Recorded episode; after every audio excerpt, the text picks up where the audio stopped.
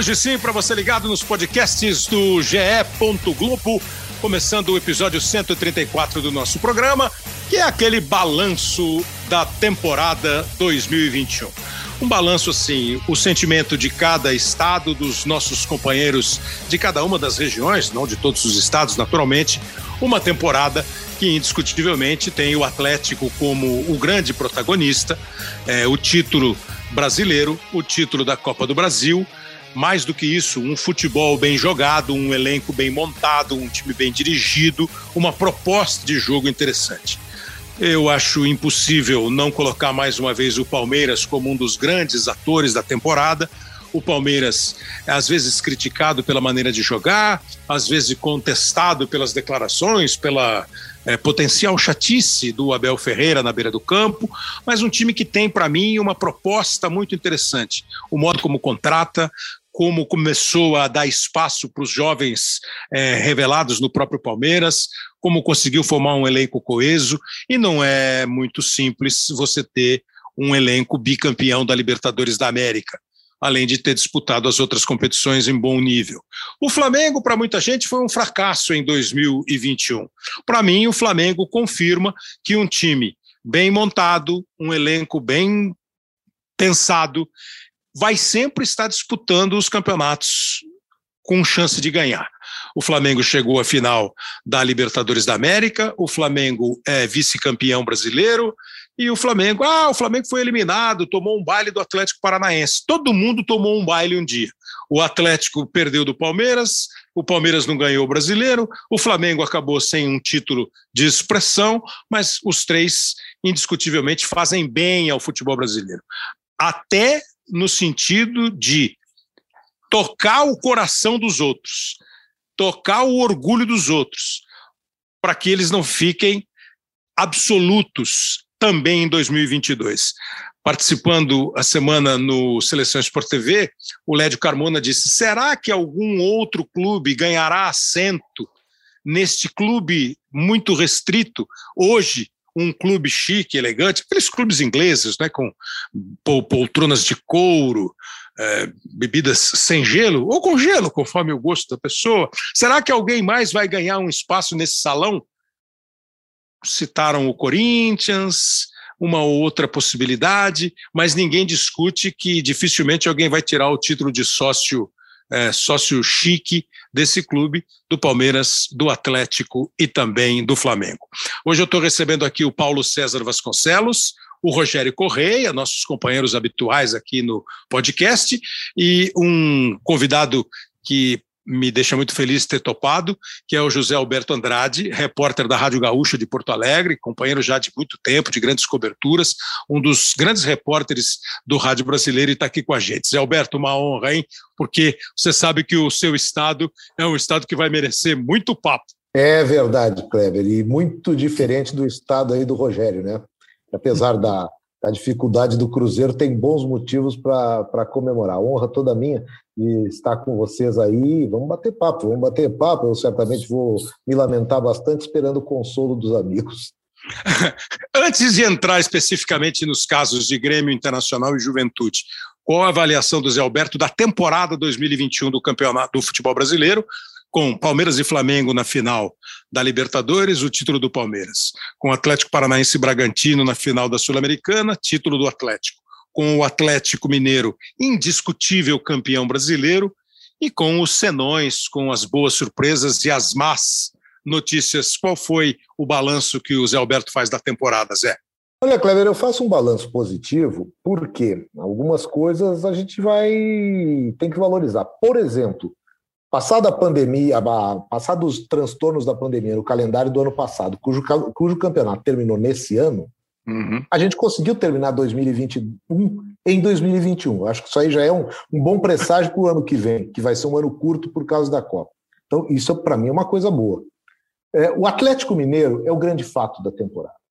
O Atlético é aquele time que, tirando talvez torcedores do Cruzeiro, ou um e outro do, de outros clubes que têm lá uma, uma rivalidade com o Atlético, o Atlético foi uma festa brasileira. O Brasil todo se encantou com a volta do Hulk, é, com as vibrações malucas do Cuca, com o jeito de jogar do Atlético. É, então, o, com o Mineirão lotado, com aquela torcida maravilhosa do Atlético Mineiro, então eu, eu vejo isso como algo positivo para o futebol brasileiro. E tendo é, como é, adversários clubes do potencial de um Flamengo e do potencial de um Palmeiras. Então, a, as taças sul-americanas, ter dois brasileiros na final das duas, não precisa dizer que é algo positivo para o nosso futebol brasileiro. Então, talvez eu faça um pequeno reparo na nossa seleção, que continua sendo a campeoníssima das eliminatórias, mas que perdeu em casa uma Copa América para a Argentina. É. Paulo César Vasconcelos, quando a gente conversa, e eu e o Paulo conversamos até menos do que eu gostaria, mas mais do que ele permite, é, a gente às vezes tem algumas críticas a fazer sobre comportamento, até sobre modo de jogar, sobre o desempenho técnico dos nossos times, mas me parece que há um conceito muito na linha do Zé Alberto, Paulo, que o campeonato desse ano, que as competições desse ano tiveram um nível, pelo menos para alguns jogos, com alguns clubes, um nível mais bacana, além dessas conquistas sul-americanas. Tem detalhe, ah, muita exceção no ouvido do árbitro, muito árbitro fraco, muita reclamação. Claro que tem, claro que tem. Mas o teu balanço é um balanço positivo ou o positivo tem como sinônimo, são três sinônimos de positivo: Atlético, Flamengo e Palmeiras. Ou você está entre aqueles que acham que o Flamengo não teve um ano positivo, Paulinho? Olha, Kleber, Zé, Rogério, sempre bom participar aqui dessa conversa, que é mais do que agradável, porque ela é uma conversa pautada pela inteligência, que é uma coisa que está faltando nos dias atuais em todos os setores da nossa sociedade. E quando eu falo dessa questão da ausência da inteligência, me preocupa muito a naturalização de certos comportamentos. Não apenas no futebol, mas vamos falar do futebol. Nós estamos naturalizando alguns comportamentos de jogadores e técnicos que contrariam a prática do jogo, que rasgam, que é, é, é, estilhaçam a palavra espetáculo.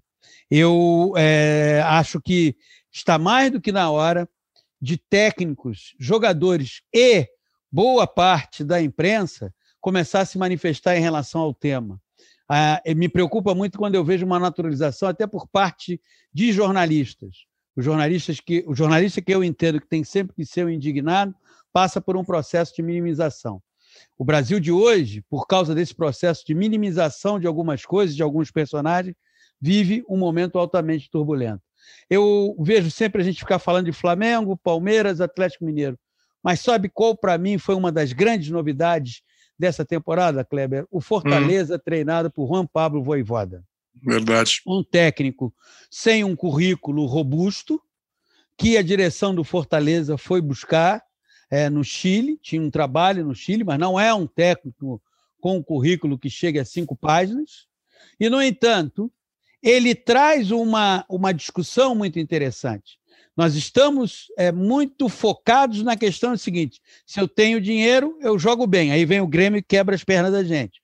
Mas nós estamos achando que um time só pode ser competitivo se houver um alto investimento. E nós estamos esquecendo que é necessário trabalho. O trabalho é fundamental e o Fortaleza surge para mostrar isso com o Juan Pablo Voivoda. Ali foi trabalho trabalho potencializando jogadores, alguns desacreditados, como Luca Crispim, outros que vinham de temporadas ruins, como o Iago Pikachu e o Marcelo Benevenuto, que, respectivamente, no Vasco e no Botafogo não se saíram bem. Outros tiveram ah, o seu, a sua capacidade aflorada, como o Ederson.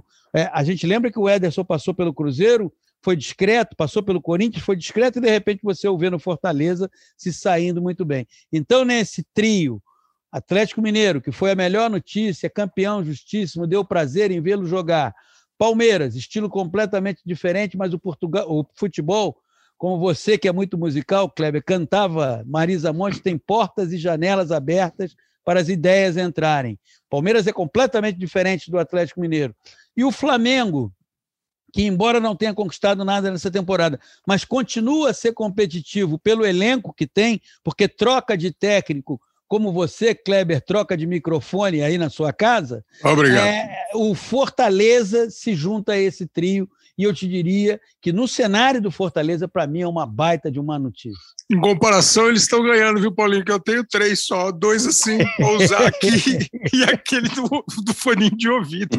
Mas, olha aqui, é, o futebol de Minas, eu não me canso de repetir, porque eu achei, depois eu me enganei e agora eu estou esperando para ver o que vai acontecer. Quando o Atlético foi campeão da Libertadores de 2013 e da Copa do Brasil de 2014, e nos mesmos anos o Cruzeiro foi bicampeão brasileiro, é, eu cheguei a falar em algum espaço que se o futebol mineiro não cometesse um equívoco muito grande, ele teria uma ótima oportunidade de ser quase dominante no nosso futebol. O tempo não me deu razão, né, porque o Cruzeiro se envolveu em questões muito além do campo, que chegaram às barras da justiça. O Atlético teve um momento em que o Atlético talvez tenha perdido o prumo, mas ele se recuperou e o Atlético se recuperou para muitos, ele se recupera de um jeito artificial, porque tem algumas pessoas que estão ajudando o Atlético. A semana passada ainda nós conversamos com o Rodrigo Caetano e o Rodrigo disse que há, sem dúvida, um apoio, há um investimento, mas que esses caras não estão só investindo, botando dinheiro para pegar lá na frente, eles estão querendo melhorar, ajudar, eles querem ajudar a melhorar a estrutura do Atlético e transformar o Atlético num clube eh, de sucesso a longo prazo Sucesso no campo, né? Quando a gente fala sucesso, às vezes os caras ficam bravos, esquece a camisa, a história, tudo. É daqui para frente, é de dois anos atrás para frente. E o Atlético não dá nenhuma pinta de que pode eh, escorregar da estrada nesses próximos anos e pode mesmo pavimentar um caminho muito bacana. O América, o América é uma ótima notícia. Nós não podemos esquecer do América semifinalista da Copa do Brasil, do América quase campeão, disputou até o final com a Chapecoense o título da Série B. Do América que o Rogério Correia, no começo do ano, falou assim: o América aprendeu a subir, agora precisa aprender a ficar na Série A. E o próprio Rogério cunhou a espetacular frase que 2022 vai ser a Libertadores do América, porque o América conseguiu uma vaga na Libertadores da América. E o Cruzeiro segue esse momento, que é um momento menos brilhante da, do clube mineiro, com uma terceira temporada na Série B do Campeonato Brasileiro. O balanço, não de Minas, Rogério, ainda, mas do campeonato do futebol brasileiro na temporada. Grande abraço. Um abraço, Kleber, abraço Alberto, abraço PC, Ô PC, eu vou fazer igual o Voivoda aqui, com menos recursos, eu vou tentar performar aqui com meu microfone simples, em comparação com esse microfone do Kleber que está nos ofuscando, né? Pois é, isso é um espetáculo, né? Ai, ai. Mas se o Voivoda conseguiu, conseguiremos, né? Olha só, é, eu olhando a tabela de classificação do campeonato e pensando nas previsões que fizemos, ah, Atlético, Flamengo e Palmeiras vão lutar pelo título. E aconteceu exatamente isso dos três ocuparem as três primeiras posições. E aí a gente pensa, poxa, o campeonato agora pode ficar previsível, né?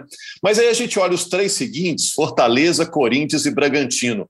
É um trio que a gente não esperava aí no uhum. G6 do Campeonato Brasileiro, né? O que, que isso mostra, na minha opinião? Que dinheiro e um mínimo de organização dão resultados no Campeonato Brasileiro. Quem tem dinheiro e um mínimo de organização se tornará pelo menos em, em comparação com os demais times imbatíveis, né?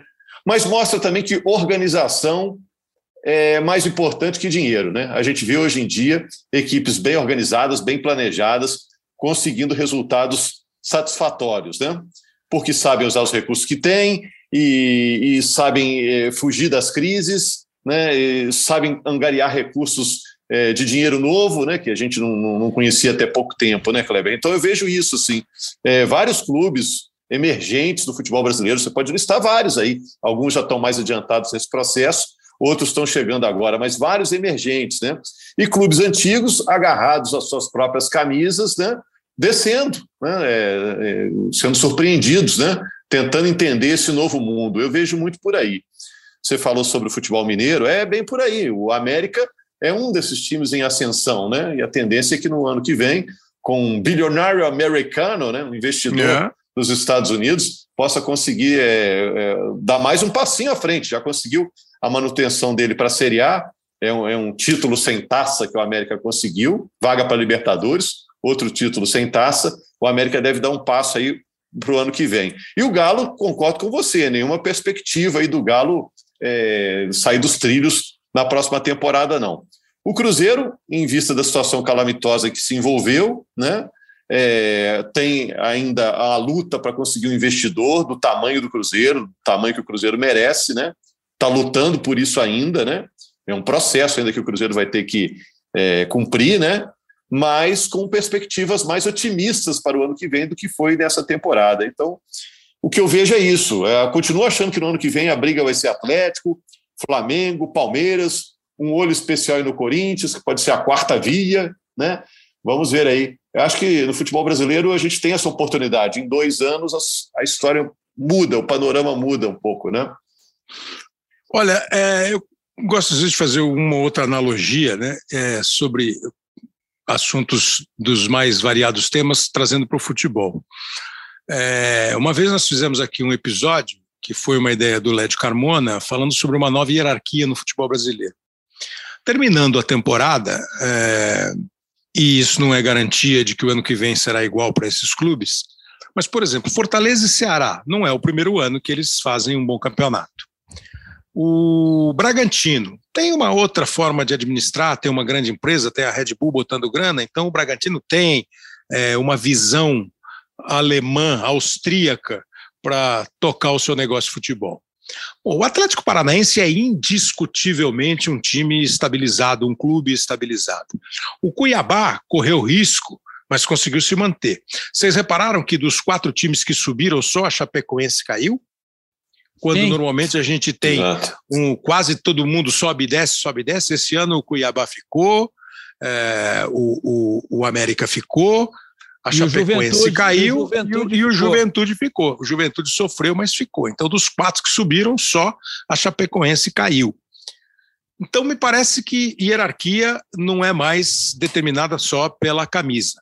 E essa questão que o Rogério falou, quem tem grana, é, eu também acho que um clube com muita dívida, com pouco recurso, tem que ter um pé no freio na hora de cuidar do futebol. E, ao mesmo tempo, ele não pode abandonar o futebol por muito tempo, porque vira um círculo vicioso e não virtuoso. Eu li no Globo, nesse dia que nós estamos gravando o podcast, o episódio, que o Atlético fatura 140 milhões, 140, 145 milhões de reais nessa temporada. Eu não sei quanto é a folha do Atlético, Vamos imaginar que seja de 20 milhões? Acho que não é, mas vamos imaginar que seja uma coisa assim. Não sei se o Rogério sabe a folha é, do dessa, é, dessa, é dessa grandeza aí, sim. Uhum. Bom, vai lá. O, o, o Atlético faturou só de conquistas, de prêmios pelas conquistas, quase a folha de pagamento do ano. Os outros recursos que o Atlético conseguir buscar no mercado serão os recursos que o Atlético vai usar para contratar, para manter, para fazer. Então, assim, se você não mas. Um... Mas esse dinheiro, você sabe que não entra limpo, né? Esse dinheiro, premiação de campeonato, vai para para premiação de jogador, comissão técnica. Sim, eu sim. lembro quando o Cruzeiro ganhou a Copa do Brasil, não, okay, eu fiquei espantado. É que... Ganhou 55, 40 foi distribuído entre os campeões. Achei... Não, ok. É que se você não ganha, você também tem que pagar os caras, tem que pagar 13 terceiro e não entra nada. Né? Uhum. É melhor entrar alguma coisa para você distribuir do que você ter que distribuir sem entrar nada. O é, que eu, eu quero sei, dizer. Eu estou querendo dizer isso, que para a torcida fica pensando, ah, agora arrumou a vida dele. Não, né? não, não. Tem um é, chão aí. É, e, não, na verdade, é dinheiro entra e já sai rapidinho. É, não é isso que eu quero dizer. Eu quero dizer que se você. O dinheiro sai.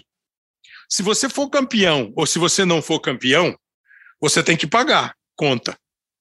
Mas quando você consegue pagar a conta com um dinheiro entrando pelas tuas conquistas, a coisa começa a arrumar. Eu sei que é duro, não dá para alguém querer investir o que não tem, imaginando que vai ganhar o que não é garantia. Né? Você não tem garantia que você vai ser campeão. Monte um super time ou um time mais ou menos, você não tem nenhuma garantia.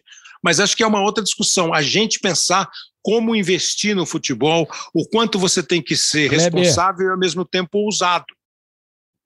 O, o Kleber, me permita, é isso que você está colocando é, remete à gestão. Por quê? Porque é a gestão, hoje em dia, se você não tiver devidamente estruturado, no teu departamento de futebol, por exemplo, você não tem tanto dinheiro assim, você então tem que ser mais preciso nas contratações. E a outra coisa, vamos pegar é, os times que subiram da Série B para a Série A. Subiu o Botafogo, subiu o Curitiba, subiu o Goiás e subiu o Havaí. O primeiro pensamento que Botafogo, Curitiba, Goiás e Havaí têm que ter é de manutenção na Série A. Não adianta, por exemplo, Botafogo, Curitiba, o, o próprio Goiás, não, nós vamos brigar por Libertadores. Não vão. Não, claro que não. não mas, mas assim, mas ao mesmo tempo, né, Paulo? É, eu, o Léo Bianchi me manda uma declaração dada pelo Rafael Menin, que é um dos caras da grana do Atlético, dizendo que a folha gira entre 13 e 14 milhões, mas tem encargo tal. É, é, você tem razão. Agora, eles não podem pensar que com o que eles tinham na Série B, eles vão ficar na Série A sem suor. Sim. E eles, ao mesmo tempo, precisam lembrar que o que eles ganharam na Série B é menos do que eles vão ganhar na Série A.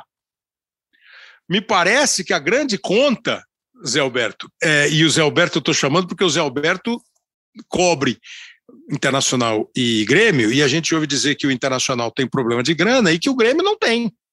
Mas o Grêmio caiu.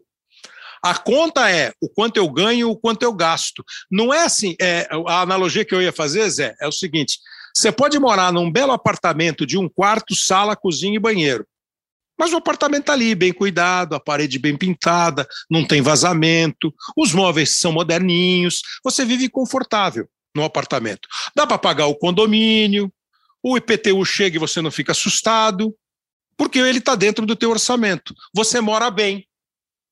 Agora, você pode resolver morar numa mansão de oito dormitórios, 152 banheiros, vagas para 420 carros, e você não consegue pagar o condomínio. Qual é a melhor? Tá. O, o apartamento é de fundos, viu, Kleber? Se, se fosse de frente, não teria dinheiro. Mas é um bom Sim. apartamento, ou era, ou era. Porque aí é o caso do Grêmio, que a gente está falando especificamente. O Grêmio, recentemente, na reunião da semana passada do Conselho Deliberativo, é um clube que vem sendo superavitário nos balanços dos últimos anos, mas houve uma pedida de suplementação orçamentária na casa de 100 milhões. 100 milhões suplementação orçamentária deste ano. Quer dizer, não se vê uma possibilidade de um superávit de novo. Não. Entende? Pedindo suplementação orçamentária de 100 milhões, e aí o cálculo é o seguinte: o Grêmio gastou 100 milhões acima do orçamento para cair e não ganhar um tostão de premiação no Campeonato Brasileiro, PC. É, é, me, me permite interromper. O caso do Grêmio me parece. Olha que coisa curiosa, Zé, Kleber e Rogério. Em janeiro desse ano, ou seja, 11 meses atrás, o Romildo Bolzan tinha a pretensão de ser candidato ao governo do estado do Rio Grande do Sul. 11 meses depois, o Romildo sabe que se ele tentar a eleição para síndico do prédio ou do condomínio onde ele mora, não sei se ele mora em prédio ou condomínio, ele não vai ser eleito. Agora, entre tantos fatores que contribuíram para a queda do Grêmio, porque eh, seria é, um erro dizer que foi esse, foi aquele.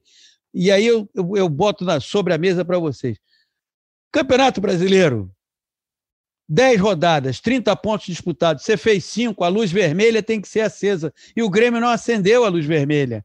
O Grêmio é trope... tropeçou Grêmio... na sua própria presunção. Não, daqui a o pouco Grêmio... a gente vira isso. Não, deixa chegar é... setembro. Não, calma, que é isso? Olha, olha. E aí vai ver os programas de televisão, ouvir os programas de rádio. Não, o Grêmio não tem elenco para cair. Que isso? Aí, tá vendo? Viu lá que o pessoal do sala de redação falou? Que nós temos um elenco. Não é assim, amigo. A presunção é o caminho mais curto para o tombo. E foi um dos fatores que contribuíram para a queda do Grêmio. Foi sim, é aquela coisa, já caiu duas vezes, já sabe o caminho para não cair. Não, sabe, tá sabendo parece que mais o caminho para cair do que o, que o caminho inverso. E, e, o fato do Grêmio ter sido rebaixado de ponta a ponta do campeonato é algo inédito em todos os rebaixamentos uhum. aqui do Rio Grande do Sul. Sabe? Uhum. Frequentar o Z4 desde. É, a gente costuma dizer que é desde a segunda rodada, mas por pontuação é desde a primeira. Porque na primeira rodada ele perdeu de 3 a 2 então, por critérios, ele não seria um dos quatro uhum. últimos, mas é, era o último também. Esse ponta uhum. a ponta é uma coisa muito drástica, muito grave. E que o Grêmio não se deu conta, como o PC falou, que podia desencadear o que desencadeou. O Grêmio não soube lá no, no, quando o Grêmio não soube na verdade é um problema de gestão, principalmente gestão de futebol. O Grêmio tem aquela história, entregar, entregou a chave durante muito tempo para o Renato, do vestiário, do departamento de futebol como um todo. O Renato indicava os reforços, o Renato fazia isso, era uma ligação direta com o presidente, e as figuras que o intermediavam eram figuras coadjuvantes. Mas ele não cuidou bem dessa chave? Durante um tempo, sim.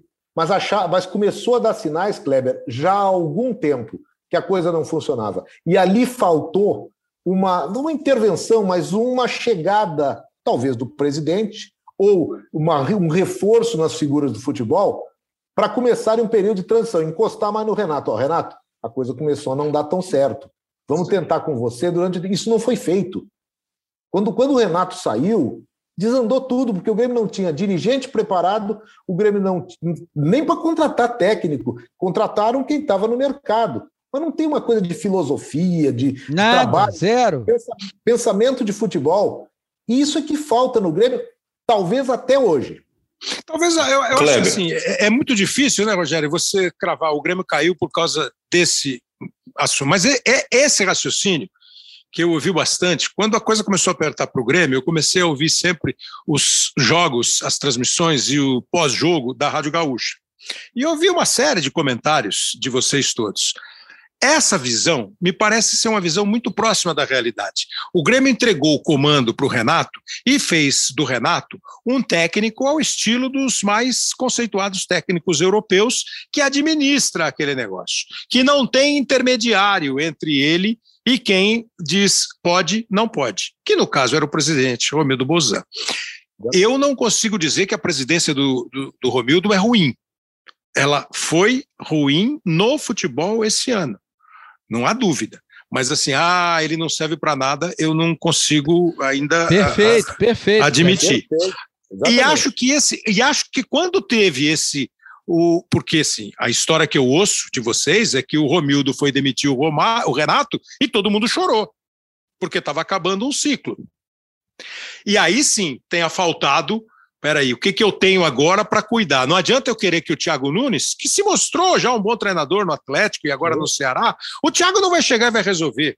O Luiz Felipe, quando chega, já não está em condição de é, planejar. Ele já chega em situação emergencial.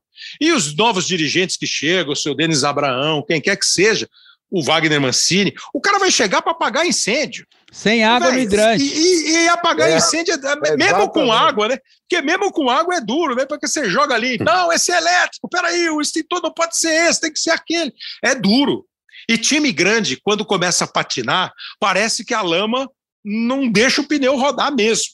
Então, agora é, é uma boa imagem essa da administração do futebol. Porque, sim, sim quem contratou o Rafinha, quem contratou o Thiago, quem contratou o fulano, o Beltrano, foi o Renato. Ah, quem o, o Grêmio... É um, o, o Rafinha é um caso. Então, insólito. o Douglas. Ele, quem ele o Grêmio contratou, contratou antes do Renato, depois do Renato? Não, o Rafinha é um caso insólito, que é o seguinte: o Rafinha, o Renato, o presidente chegou. Chegaram à conclusão, o presidente disse: esse jogador não interessa mais ao Grêmio. Aí o Renato foi no presidente, dois dias depois o Rafinha estava contratado. Só que o Renato estava com Covid, não estava treinando o time. Mais dois jogos, o Renato foi demitido. E pois o Rafinha é. não jogou com o Renato. Pois é. E um é. detalhe, hein, Kleber? O, o, Grêmio, o Grêmio contratou o Rafinha, o que de certa forma é, é, é, atrasou muito a evolução do Wanderson, que é um jogador altamente ah. promissor, e o Grêmio passou praticamente o ano inteiro com o Vitor Ferraz. Olha a gestão sim, do futebol sim. como se perdeu. É, então. Tudo bem, você tem razão, assim, é, é, até para a gente andar, mas assim, é, o, o, Grêmio não caiu por causa do Rafinha. Não, né? claro que não. O Grêmio, não, o, Grêmio, não, não. O, o, Grêmio não caiu porque o Wanderson não foi titular. Porque o Wanderson foi titular um monte de jogo e o Rafinha foi banco dele. Houve, eu acho que essa da gestão do futebol, isso não chega aqui, o jogador tal, não, não, não, não, não, isso aí você não vai fazer. Olha aqui, o, o professor, eu acho que faltou isso. Porque o cara que fazia isso era o treinador. Você tinha chamado, Rogério, para eu andar aqui, que eu prometi que nós vamos girar pelo Brasil. Não, e, e, o Grêmio, na minha opinião, ele caiu pelo pânico. Baixou o pânico, como você falou, é um, é um elefante ele tentando sair da lama né, e não consegue. Né? É, um clube grande como esse, quando chega numa fase dessa, a bola queima no pé do jogador, porque tem toda uma pressão de conselheiro, de dirigente, de imprensa nacional de olho naquilo, os adversários salivando para ver aquele time cair, né? Então é, a coisa chega num ponto que ninguém consegue mais pensar, né? Você está diante do gol e tem um mundo ali nas suas costas. Só isso explica, né? Porque o Grêmio é um time tão é, organizado financeiramente chegar nesse ponto. Agora, em relação a outros clubes que entram em declínio, não é o caso do Grêmio, não é o caso do Grêmio. É, acho que o que pesa é a megalomania. Todo time se acha maior do que é, principalmente desse modelo que a gente tem de clubes de sócios, né? Que vivem das conquistas estaduais e se acham maiores do que realmente são, né? E por isso, às vezes, dão um passo maior do que a perna, né? Você vê o caso do Cruzeiro que entrou em derrocada, isso vem desde 2013, quando o Cruzeiro é campeão brasileiro. No ano seguinte, deveria fazer dinheiro com alguns dos jogadores que foram destaques no campeonato, era a realidade do Cruzeiro até então, mas resolve manter o elenco de maneira artificial, acumulando dívidas, e isso vem explodir agora. Vem explodir agora em 2019, um acúmulo de dívidas absurdo, né? Acho que o uhum. caso do rebaixamento do Grêmio é diferente. O Grêmio é, é um caso que a gente vai ter que estudar, vamos ter que fazer um TCC sobre o, o, o caso do Grêmio nessa temporada, porque é um caso totalmente atípico, não corresponde às quedas que a gente teve nos outros campeonatos de pontos corridos. É, faz um TCG, trabalho de conclusão do Grêmio. Do Grêmio. Deixa eu fazer um giro aqui, ó. Vou CTG, passar pela... é, você está confundindo, é CTG, pô. Tem tudo quanto é lugar. Esse, esse é forte. Esse sim. Centro esse de não cai, gaúchas. hein? Esse não, não cai. Aí não, em, em setembro já faz a festa. Barbaridade. Olha aqui, ó. É, o futebol do Paraná, é, eu acho que está em festa. Apesar da derrota do Atlético Paranaense para o Atlético Mineiro na final da Copa do Brasil, uma derrota sofrida pelo primeiro jogo, principalmente. Convenhamos, né? O Atlético finalista da Copa do Brasil, campeão da Copa Sul-Americana.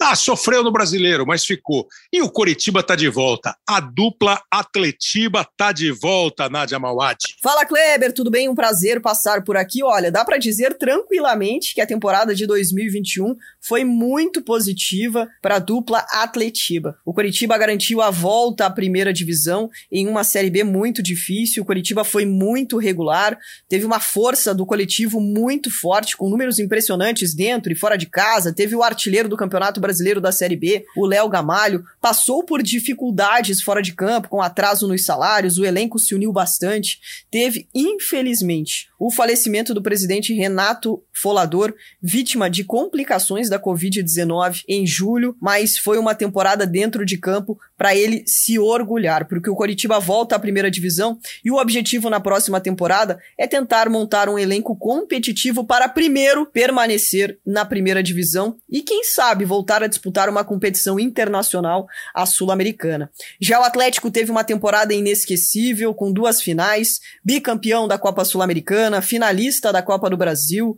No Campeonato Brasileiro tudo bem, sofreu mais do que deveria, foi garantir a permanência apenas com uma rodada de antecedência, mas desde o começo da temporada temporada, o Atlético foi sincero que o grande objetivo era a Copa Sul-Americana. Objetivo alcançado. A Copa do Brasil veio como um bônus. O Atlético Paranaense está se tornando um time copeiro. Também apostou muito em jogadores identificados há muito tempo no Atlético Paranaense, como Nicão, Thiago Heleno e Santos. O objetivo claro na próxima temporada é fazer uma grande Libertadores. O Atlético, que já chegou à final da Libertadores em 2005, perdeu para o São Paulo na final, tem como principal objetivo dessa diretoria chegar mais uma vez em uma final de Libertadores. Pelo menos esse é o grande objetivo do Atlético Paranaense, especialmente do presidente Mário Celso Petralha. Fazer uma grande campanha na Libertadores do ano que vem e no Campeonato Brasileiro, claro, se posicionar melhor entre os grandes do futebol brasileiro, já que pelo menos nessa temporada, acabou terminando na 14ª colocação. O Atlético vai focar mais uma vez nas Copas. Kleber. Obrigado, Nádia. Muito bem-vindo, Curitiba. O raciocínio está correto e o Atlético já está entre os grandes, né? O Atlético já tem, e foi a semana passada no programa que, o, que eu falei que estava o Rodrigo Caetano, estava também o Mauro Rosman, que é do marketing do Atlético há muitos e muitos anos. Ele falou assim: olha, nós sabemos o nosso tamanho e nós queremos só crescer, nós não podemos é diminuir. Deixa eu dar um pulinho agora é, em Santa Catarina, porque o Eduardo Florão nos traz em dois minutinhos a decepção da queda da Chapecoense, mas a volta do Havaí. Santa Catarina continua com representante na Série A do Campeonato Brasileiro, Florão. Alô, Kleber, um abraço para você, um abraço a todos ligados aqui no Hoje Sim. Pois é, Chapecoense fez uma temporada para esquecer nesse 2021, é, um ano completamente ruim para a Chapecoense, claro, considerando que no início do ano, com o título da Série B, foi da temporada passada. Na temporada atual, é apenas recordes negativos para a Chapecoense, né, com rebaixamento, pior campanha na história dos pontos corridos e uma preocupação muito grande para a próxima temporada, porque a Chapecoense, além de todos os recordes negativos e de, da campanha ruim, também entra em 2020 com uma grande preocupação financeira, ou seja, não conseguiu sanar a dívida que já vinha se acumulando dos anos anteriores e nem fazer uma gordura para o caixa. Então a Chapecoense entra em 2022 é, com a ideia de tentar permanecer na Série B para aos poucos ir recuperando o fôlego e pagar a dívida, né? E se projetar, né? Depois, assim, projetar com, com tranquilidade com segurança um retorno para a Série A do Campeonato Brasileiro e fazer aquilo que aconteceu em 2013 para 2014, né? Subir para a Série A e se manter por ali. Já no outro lado do estado, né? Falando do Havaí, o Havaí teve o, o oposto da Chapecoense. Inclusive, foram os dois clubes finalistas catarinense em 2021 e o Havaí levou a melhor sobre a Chapecoense, mesmo estando na Série B e a Chapecoense sendo o clube de Série A, né, com maior, o maior orçamento em relação ao Havaí, mas o Havaí chegou para 2021 muito mais estruturado que a Chapecoense, eh, manteve o técnico Claudinei Oliveira e daí conseguiu, dentro desse projeto, o acesso para a Série A do Campeonato Brasileiro. E agora vai se projetando muito bem para a disputa do, da primeira divisão, inclusive com um acerto com o William Thomas, que é o diretor de futebol, eh, vai ser diretor de futebol do Havaí, ele está hoje como gerente do Atlético Paranaense, conhece muito do mercado, pode ajudar muito o Havaí nessa temporada de 2022. E óbvio que o planejamento do Havaí é a permanência na primeira divisão, para evitar aquele efeito que o Havaí teve por vários anos, né? Sobe para a primeira divisão, acaba rebaixado. Um abraço, Kleber, um abraço a todo mundo ligado aqui no Hoje Sim e até a próxima. Obrigado, Florão. Rogério, eu queria Kleber, que você fizesse. Fala, Zé. Ah, sobre Santa Catarina, que é aqui do lado, Sim. Tem uma, tem uma diferença muito grande entre nós ali de Santa Catarina para o Rio Grande do Sul. Santa Catarina bota, vai ter três times na Série B e o Havaí na Série A. Então foi um ano de up. O, o Brusque subiu, embora a queda da Chapecoense, Brusque e Criciúma estão na Série B.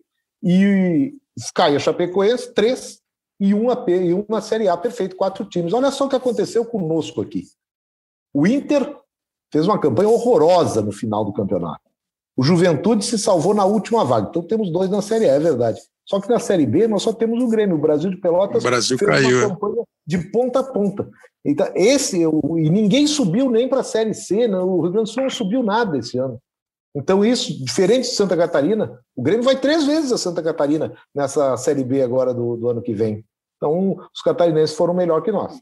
Pois é, que é uma, é, é essa é uma roda do campeonato do futebol brasileiro que é que é estranha, né? Porque até outro dia o Internacional era o vice-campeão brasileiro, o Grêmio finalista de tudo, o Juventude subiu, era o momento auspicioso. Agora é o momento decepcionante.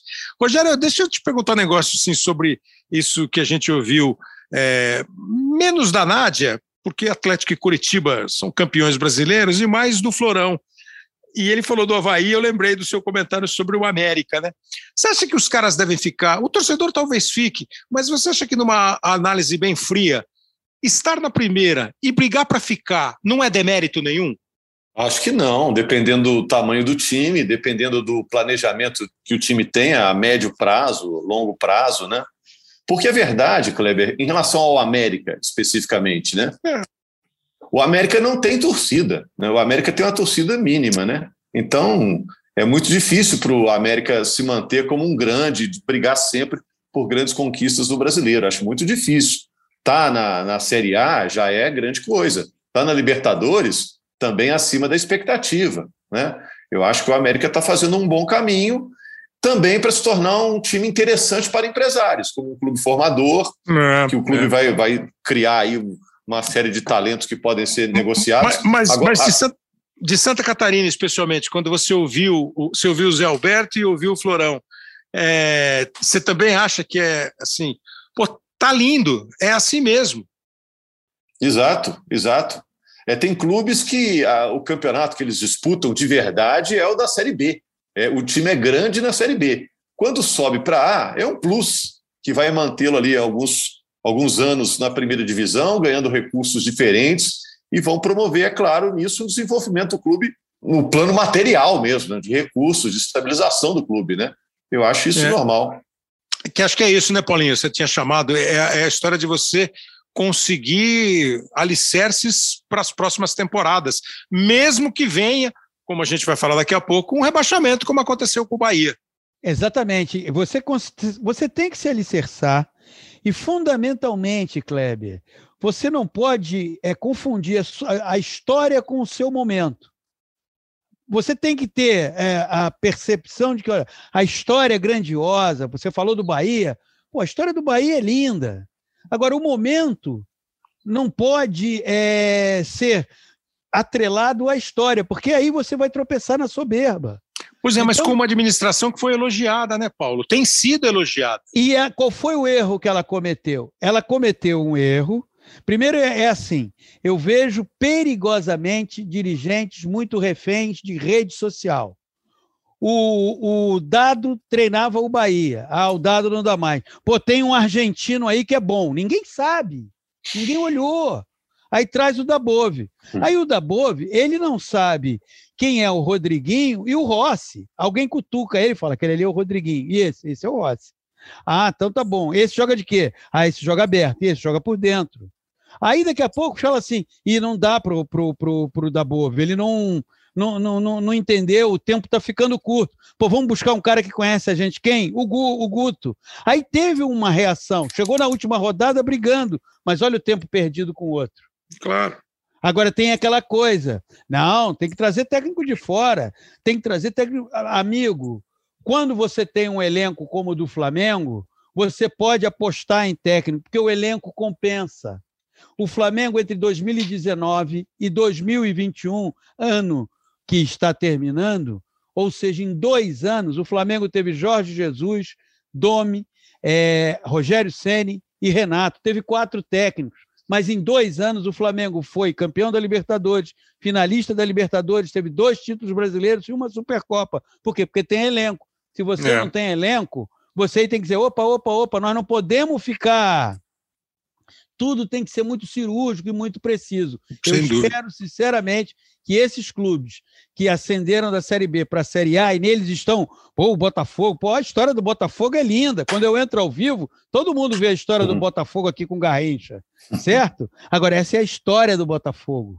O presente do Botafogo, ele não é uma continuação da sua história. Entender isso, às vezes, é muito difícil especialmente, Kleber, com pressão de rede social. É, a gente vai falar mais assim de, de Rio. O Paulo fez uma viagem Rio-Bahia. Eu, já que ele citou o Bahia, né, eu queria ouvir o Gustavo Castellucci, porque o ano do futebol baiano, nessa linha que o Zé Alberto falou, comparando Santa Catarina e Rio Grande do Sul, o Bahia perdeu o seu representante na Série A e na Série B, Castellucci. Fala, Kleber, tudo bem? O ano de Bahia e Vitória foi para esquecer, viu? O Vitória principalmente. Não classificou para a fase final do Campeonato Baiano, não chegou longe na Copa do Nordeste e não conseguiu vaga para o ano que vem. Na Copa do Brasil também ficou no meio do caminho e terminou rebaixado para a Série C. Mais uma vez, 15 anos depois, o Vitória voltou a ser rebaixado para a Série C, a terceira divisão do nosso campeonato. Perde visibilidade, perde dinheiro, perde investimento. O Bahia começou o ano bem, venceu a Copa do Nordeste, mas depois desandou. Foi até bem na Copa do Brasil, sendo eliminado pelo Atlético Mineiro, né, o atual campeão, mas no Campeonato Brasileiro foi mal demais. Trocou de treinador, até arriscou um técnico estrangeiro e com Guto Ferreira no fim do campeonato não conseguiu se segurar, acabou rebaixado. Vai tentar no ano que vem, na Super Série B, voltar à principal divisão do futebol nacional. Será que sim? Será que não, Kleber? Ah, hoje, hoje, hoje eu não sei, eh, Gustavo. Hoje eu não sei, eu não vou falar essa, não. Hoje eu não sei, mas é mesmo, mas eu acho que é ruim, é triste, porque assim, primeiro, isso que o Paulo falou de história, né? O Bahia é o primeiro campeão brasileiro de 1959. É. Na medida em que houve, na medida em que houve a unificação. É, o Bahia é campeão brasileiro de 1988. O Vitória foi vice-campeão brasileiro. É, e a Bahia é a Bahia, né? Sorria. É, a Bahia é a Bahia. Agora caiu para a Série C. Pois é, então, esse que é o ponto. É, você acaba Ô, tendo, mesmo com uma administração do Belintani, especialmente, que ficou mais próxima da gente, por causa do Bahia na Série A, do bom Bahia do ano passado. Mas é assim, é, são essas, esses giros aí do futebol, Rogério. É, embora, Kleber, agora a gente tenha a Sociedade Anônima do Futebol, que, na minha opinião, vai mudar da água para o vinho alguns clubes, né? Não vai ser do dia para a noite, mas vai mudar. E alguns clubes grandes sejam resistentes a ela, caso do Palmeiras, caso do Flamengo, próprio Vasco, né? Situação financeira difícil, é, tem dificuldades para se tornar um clube empresa, porque nem todo mundo está afim disso, né?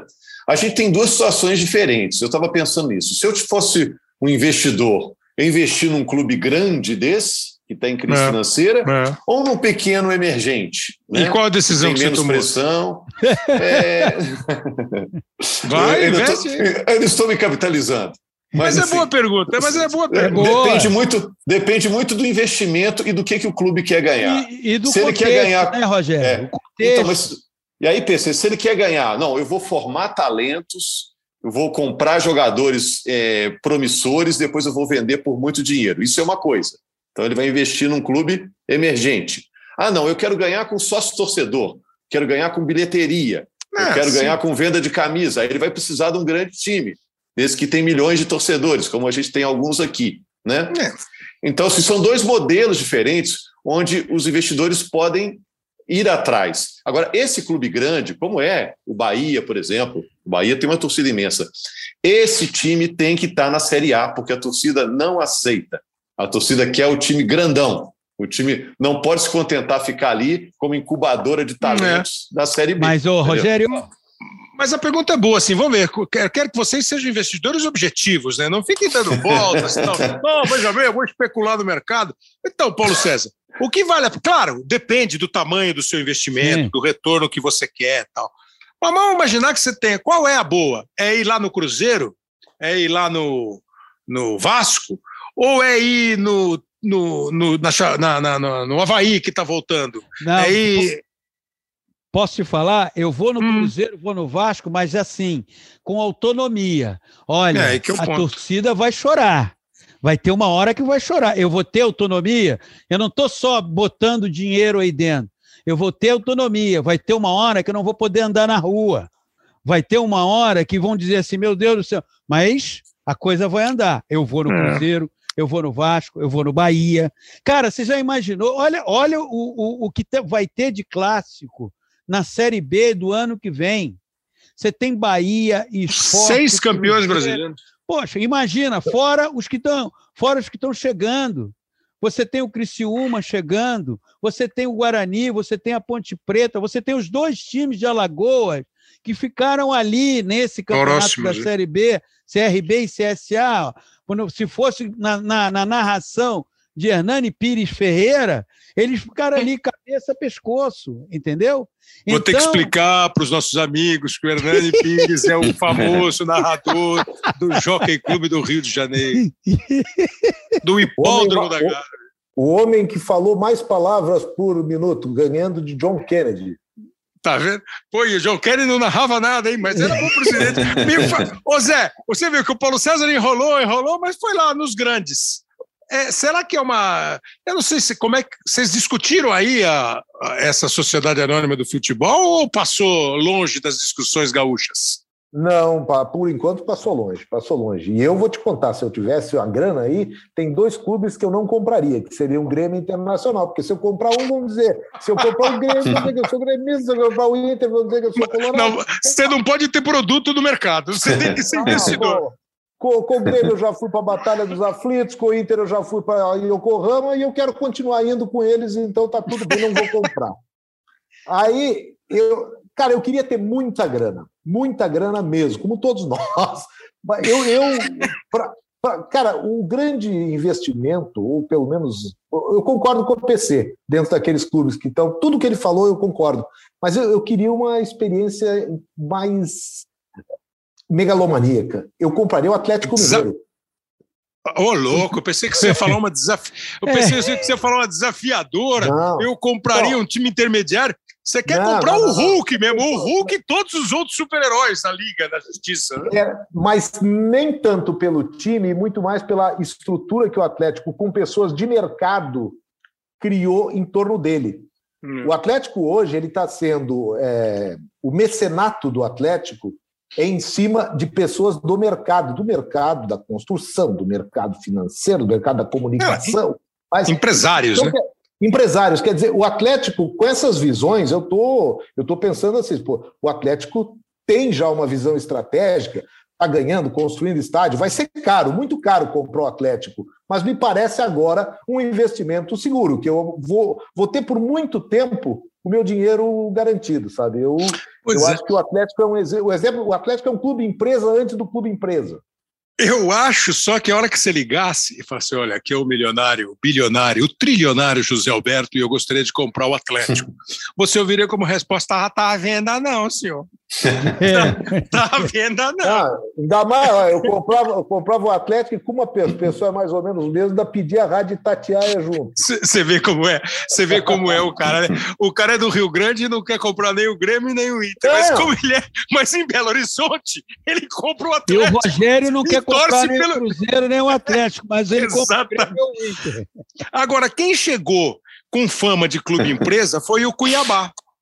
E a Bruna Ficanha me traz aqui agora uma visão do Cuiabá, porque olha, o, o abraço que o Jorginho, os abraços que o Jorginho distribui depois da, do empate contra o Santos e a garantia do Cuiabá na Série A é de quem estava confiante, mas tremendo.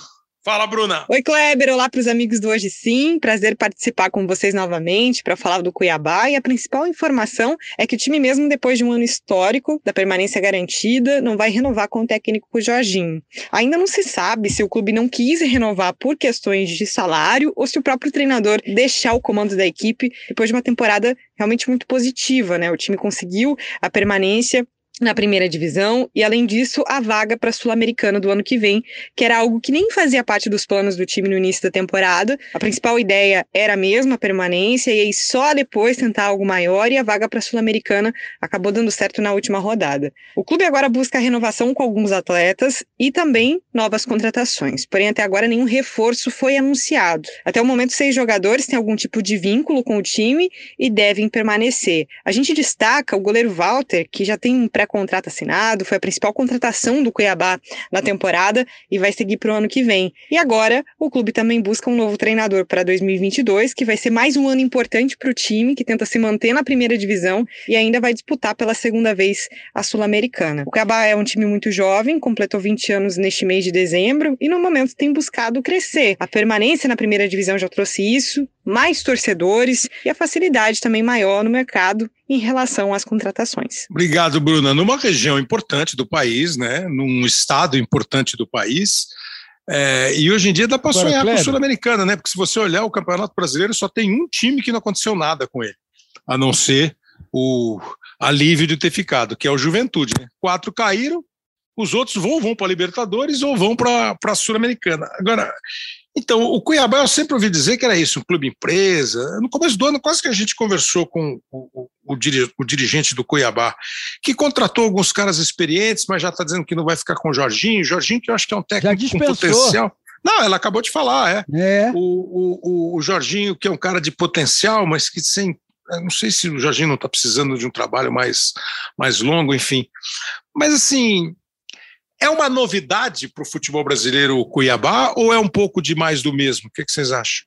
Ô Kleber, na medida em que na primeira rodada do Campeonato Brasileiro desse ano demite o técnico, na medida em que se mantém na primeira divisão, termina o campeonato e anuncia que vai demitir, que o técnico não vai continuar, é mais do mesmo. Ele pode ser é, gerencialmente até muito bem tocado, os salários não atrasa, tem um centro de treinamento, Mas veja bem, querer desenvolver um projeto como? O Cuiabá, na primeira rodada do campeonato, o Alberto Valentim foi demitido ficou sendo foi dirigido pelo interino, que é da comissão técnica é. permanente, por quatro, cinco rodadas. Eu agora não consigo precisar o número de rodadas. E veio o Jorginho. Aí o time fica na primeira divisão. A primeira notícia do Cuiabá para a próxima temporada: Jorginho não será o nosso técnico. É, então, mas ela falou lá, não sabe se o Jorginho que não quis, foi questão de grana, né? Enfim, mas não é, não é o ideal. Aí, é que aí falta aquela solidez de clube empresa, de clube é, patrocinado, que não que eu, por isso que eu gasto minha grana com o Atlético Mineiro. O Cuiabá eu acho ainda muito incipiente dentro dessa, dessa ideia. Mas tem uma coisa que eu gosto muito no Cuiabá, que é o seguinte: a coisa que eu mais gosto no o calor. Cuiabá, divisão, é o calor, o calor é bom, não, mas é fazer a movimentar a Arena Pantanal. Claro, claro. Sim, sim. Esse é um mérito, por isso eu torço muito que o Cuiabá prossiga aí fazendo esses jogos, mas a Arena Pantanal, os estádios da Copa estarem na primeira divisão, eu acho muito interessante. É, eu vou dar mais um giro aqui, faltam só três companheiros para falar, para depois a gente debater um pouco mais. Eu vou até o Ceará, porque o Daniel Rocha certamente nos traz, imagino eu, né? Bons ventos que vem lá de Fortaleza com o Fortaleza e com o Ceará. Ou estaria o apresentador errado, Daniel Rocha? Fala pessoal do Hoje Sim, Daniel Rocha aqui direto de Fortaleza para a gente falar um pouquinho a respeito dos nossos dois gigantes da Série A no Campeonato Brasileiro. E muito bem, a temporada do Fortaleza é uma temporada histórica, a melhor temporada da história do clube, apesar de não ter tido uma grande conquista em matéria de título. Mas a gente viu o time chegar nas semifinais da Copa do Brasil pela primeira vez na sua história e eliminado apenas para o forte campeão brasileiro Atlético Mineiro do técnico Cuca e dentro do Brasileirão se tornou o primeiro time a se classificar de forma direta para uma Libertadores via Campeonato Brasileiro. E mesmo que o Brasileirão não tivesse premiando diversas vagas para competições internacionais, o Fortaleza terminou no G4, né? Então, mesmo nos moldes mais antigos, mais complicados de se conseguir o êxito, Fortaleza estaria jogando a principal competição de clubes do nosso continente. Então, é um ano para o torcedor se orgulhar e ter boas perspectivas, principalmente com a permanência do técnico argentino argentino Juan Pablo Voivoda para 2022. Do lado do Ceará, se você compara com o rival, pode ficar um pouco daquela frustração e um gostinho de quero mais. Mas olhando apenas para o próprio clube, foi um vice-campeonato de Copa do Nordeste, perdendo nos pênaltis para o Bahia lá no início da temporada. E dentro do Campeonato Brasileiro, o time termina na mesma posição da temporada passada, na 11 colocação. Teve a demissão de Guto Ferreira, que estava há um ano e meio no clube, mas a chegada de Thiago Nunes deixa boas projeções para o ano de 2022 com um futebol mais propositivo, que era isso que o torcedor alvinegro sentia falta sob o comando de Guto Ferreira. E agora Thiago vai ter uma pré-temporada, vai indicar jogadores para a presidência. O Ceará, inclusive, já anunciou o volante Richardson, que é um ídolo recente da história do clube, depois de três anos no Japão, no Kashiwa Reysol, fecha contrato de mais três anos com o Alvinegro de Porangabuçu. Fortaleza também anunciou Ladanzuri, lateral direito que estava no Independente Del Valle, também são as primeiras contratações dessas equipes para o ano de 2022. Valeu, pessoal. Grande abraço. Obrigado, Daniel. Você vê como tem sempre um apesar, né? Apesar de não ter conquistado nenhum título para o Fortaleza. Se comparado com o Fortaleza, o Ceará. Mas acho que é uma temporada absolutamente vitoriosa, mais uma vitoriosa do futebol cearense. E o Daniel que é o eu... Nordeste na Série A, né, Kleber? É, e ocupou é, o lugar do, é, do Pernambuco, né? É. Pernambuco, não, e... é o Nordeste, Pernambuco e Bahia é. caíram. O, o Alagoas não subiu, é. ficou o Nordeste. E teve um, ele, e ele falou uma coisa que eu acho que eu não tinha ouvido ainda, que a gente, a gente valorizou muito. Duas, duas informações importantes, né, dois conceitos importantes. Um, o Thiago Nunes fica, pelo menos hoje fica. O Voivoda que eu tinha certeza que seria muito paquerado, fica. E o Fortaleza iria para a Libertadores, mesmo que fosse G4. Sim. Ele, ele tinha vaga na Libertadores pelo e, que e ele Kleber, fez. Pelo que ele fez. E Kleber, veja o que é o que é gestão quando você está acompanhando o trabalho. Eu não tenho nada contra demissão de técnico. Eu acho que muitas vezes é necessário Precisa, que aconteça. Claro. Mas veja o caso do Fortaleza. Lembra que o Fortaleza ficou cinco, seis jogos sem vencer? O Fortaleza, por exato, exemplo, exato. disputou um jogo na Vila Belmiro contra o Santos. É. Fortaleza com volume de jogo, volume de jogo, volume de jogo. Resultado final: Santos 2 a 0. Foi inclusive um jogo que começou a fazer o Santos respirar com mais tranquilidade dentro da tabela de classificação. Mas o Voivoda foi mantido por quê? Porque enxergaram o trabalho. É, claro. Então, é, é, é dessa Olha, convicção que eu falo. Rogério, eu vou chamar daqui a pouco o Rembrandt. Não, eu vou chamar agora o Rembrandt, Rogério, que eu queria que você me desse. Você deve ter feito o jogo do. do deve não, você fez o jogo do Fortaleza com o Atlético, você viu o Ceará, você ouviu já o Castellucci falando de Bahia e Vitória, vai ouvir agora o Rembrandt Júnior. O, o Zé Alberto acabou de falar, né? Ceará ficou o Nordeste na Série A do campeonato. E até outro dia nós tivemos Ceará, Bahia, Pernambuco e Alagoas, que colocou o time, o CSA estava no campeonato há umas duas, três temporadas aí.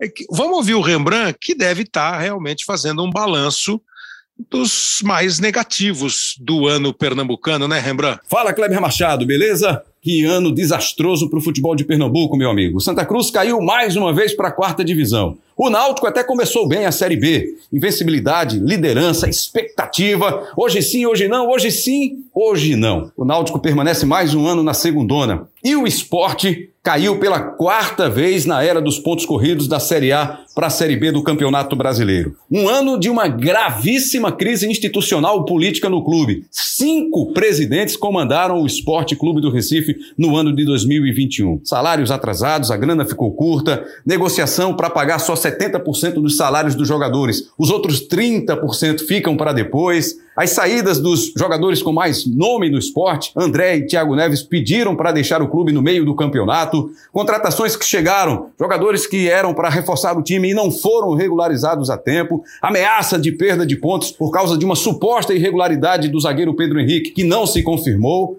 Enfim, Desastre também para o Esporte Clube do Recife, que era o clube mais estruturado do futebol de Pernambuco, mas vive essa gravíssima realidade hoje amargando mais um rebaixamento. Agora fica a expectativa para que 2022 seja diferente para o futebol de Pernambuco. É o que a gente espera. Um abraço, feliz ano novo, Kleber. Para nós todos, Rembrandt.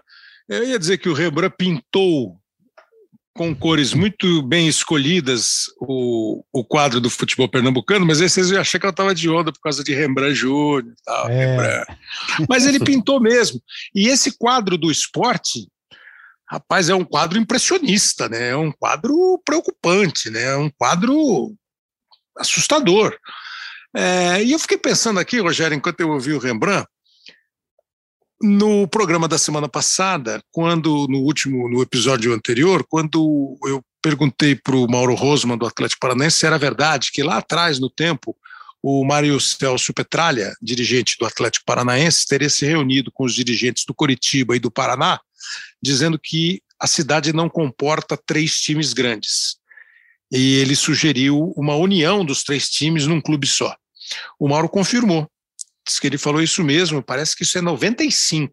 Eu não sei se é esse o ponto, acho que não é esse o ponto de Recife, porque Fortaleza está aí com os dois fortes, porque qual seria a, a, do futebol do Nordeste? Você acha que o futebol brasileiro olha, o mercado do futebol brasileiro, Rogério, olha com menos carinho do que o futebol nordestino merece? É, é uma realidade econômica, né, Kleber? Assim, eu acho que o fato também do, dos times do Ceará estarem bem é porque a cidade de Fortaleza é uma cidade economicamente muito rica, pujante, né? Hoje em dia, né? O fato de terem dois, o Fortaleza e o Ceará na Série A, mostra também isso, né? O caso do Fortaleza, então, é um caso para ser estudado, né? O time ficou em quarto lugar no Campeonato Brasileiro, entre os quatro melhores times do Brasil, confirmou isso na Copa do Brasil, que o Fortaleza foi semifinalista, ou seja, claro. também ficou entre os quatro. E o Ceará, que ficou em décimo primeiro, poderia ser uma classificação super honrosa, está invocado, porque o rival ficou acima. Então, é a situação ideal dos dois estarem na Série A, um puxando o outro de forma positiva. E lá eles trabalham assim, também de uma maneira, a relação meio profissional entre eles, embora a torcida tenha uma rivalidade muito grande, né? Eu acho que é meio, meio sazonal, né? Vai um pouco também da administração que cada clube possa ter, porque o Bahia também tem uma grande torcida, né? A altura de Ceará e Fortaleza. Quando o Bahia está na Série A, fica todo mundo feliz, né? Até uhum. a gente que viaja para cobrir o jogo na Bahia, a gente fica feliz, é uma alegria o torcedor do Bahia, sempre rende grandes imagens e grandes jogos. Dessa vez o Bahia achei que ia escapar. E o esporte também tem essa coisa da sazonalidade, né? atualmente vivendo uma crise financeira muito grande. é, eu, não sei, cara. É assim, é, é mercado, né, cara? É o, o, Cuiabá. Quem esperava que o Cuiabá fizesse essa campanha que está fazendo, né? Atlético Goianiense também se firmando na Série A, o América. É um novo mundo que a gente está tentando entender, é. né? É um é. novo mundo aí do futebol e, e pior para grandes equipes, grandes marcas que não estão entendendo e estão é, passando aí mais tempo do que necessário na Série B, né? Porque quem está trabalhando bem está conseguindo se manter. Talvez seja isso mesmo, né? Um novo mundo em que todos tenham que entender o lugar Exato. no mundo e onde eu vou buscar para eu ficar um pouco mais confortável nesse novo mundo. Porque a gente fica mais assustado, acho que o Zé Alberto também chamou, porque assim, são as camisas, né? Ou quando você fala de esporte, Bahia, Vitória, Santa Cruz, puxa, eu, eu, aí tem o Náutico, eu fico assim, mas será que é possível? Porque a gente cresce ouvindo esses times, vendo esses times. É. E era um trabalhão aí, ganhar desses e é- caras. E não é saudosismo nosso, não? A gente não está vendo com os olhos de quem tem não, mais aniversários, pode ser. não? Não, é, não eu tô, eu tô indo ao encontro do que você disse. Nós olhamos com mais é, lágrimas, a gente fica com mais lágrimas, porque a gente lembra do nosso tempo de moleque. Sim. Mas é o que você disse, o mundo mudou e cada um precisa encontrar o seu lugar nesse mundo. Como se estabelecer nesse mundo? Não adianta mais eu ter um galpão para montar um restaurante para 100 pessoas se eu tenho um público de 10 pessoas. Eu vou quebrar. E ou então, Kleber, achar que camisa ainda ganha jogo. É, é, é a, a, conceituação foi modificada. É. A camisa tem uma história. A camisa, ela é, a história é... não apaga, né? A, né? a, história não vai ser apagada, por mais, inclusive, é. que haja muitas vezes é, é, desprezo à história de um clube ou de outro, querendo qualificá-lo como pequeno e ignorando a história que ele é. tem. Agora, é necessário entender que nos tempos atuais, se você não tiver uma soma de trabalho, de seriedade, de entendimento do que está acontecendo, e uma outra questão que me chama muito a atenção. Os clubes precisam saber o seu tamanho. Saber o seu tamanho está já há algum tempo no Brasil aberta a temporada de pesquisas, e as pesquisas em 2022 vão ser cada vez mais frequentes no nosso cotidiano. Os clubes de futebol não fazem pesquisa. Somos todos pessoas profissionais de comunicação. É, trabalhamos, por exemplo, o Zé trabalha no grupo RBS, eu, você e Rogério no grupo Globo. Quantos lançamentos esses grupos fazem depois de terem feito pesquisa? Para saber uhum. se aquilo é um tema. E os clubes de futebol ainda engatinham nessa questão. Então, eles não PC. sabem. É nesse... Diga, Rogério. E você vê, do mesmo jeito que no nosso dia a dia, a gente conhece gente que fala: eu me recuso a usar celular, eu só leio jornal de papel. Você imagina quantas decisões são tomadas é, num clube gigantesco desse? Guimarães. É. Então, muitos clubes tomam decisões pensando em coisas que deram certo lá no passado e que já ficaram para trás, e o torcedor não está sabendo disso. Ele acha que o clube dele está dentro da modernidade. Numa dessa, está usando uma, é. atitudes arcaicas e por isso está perdendo terreno para esses novos, os novinhos, né?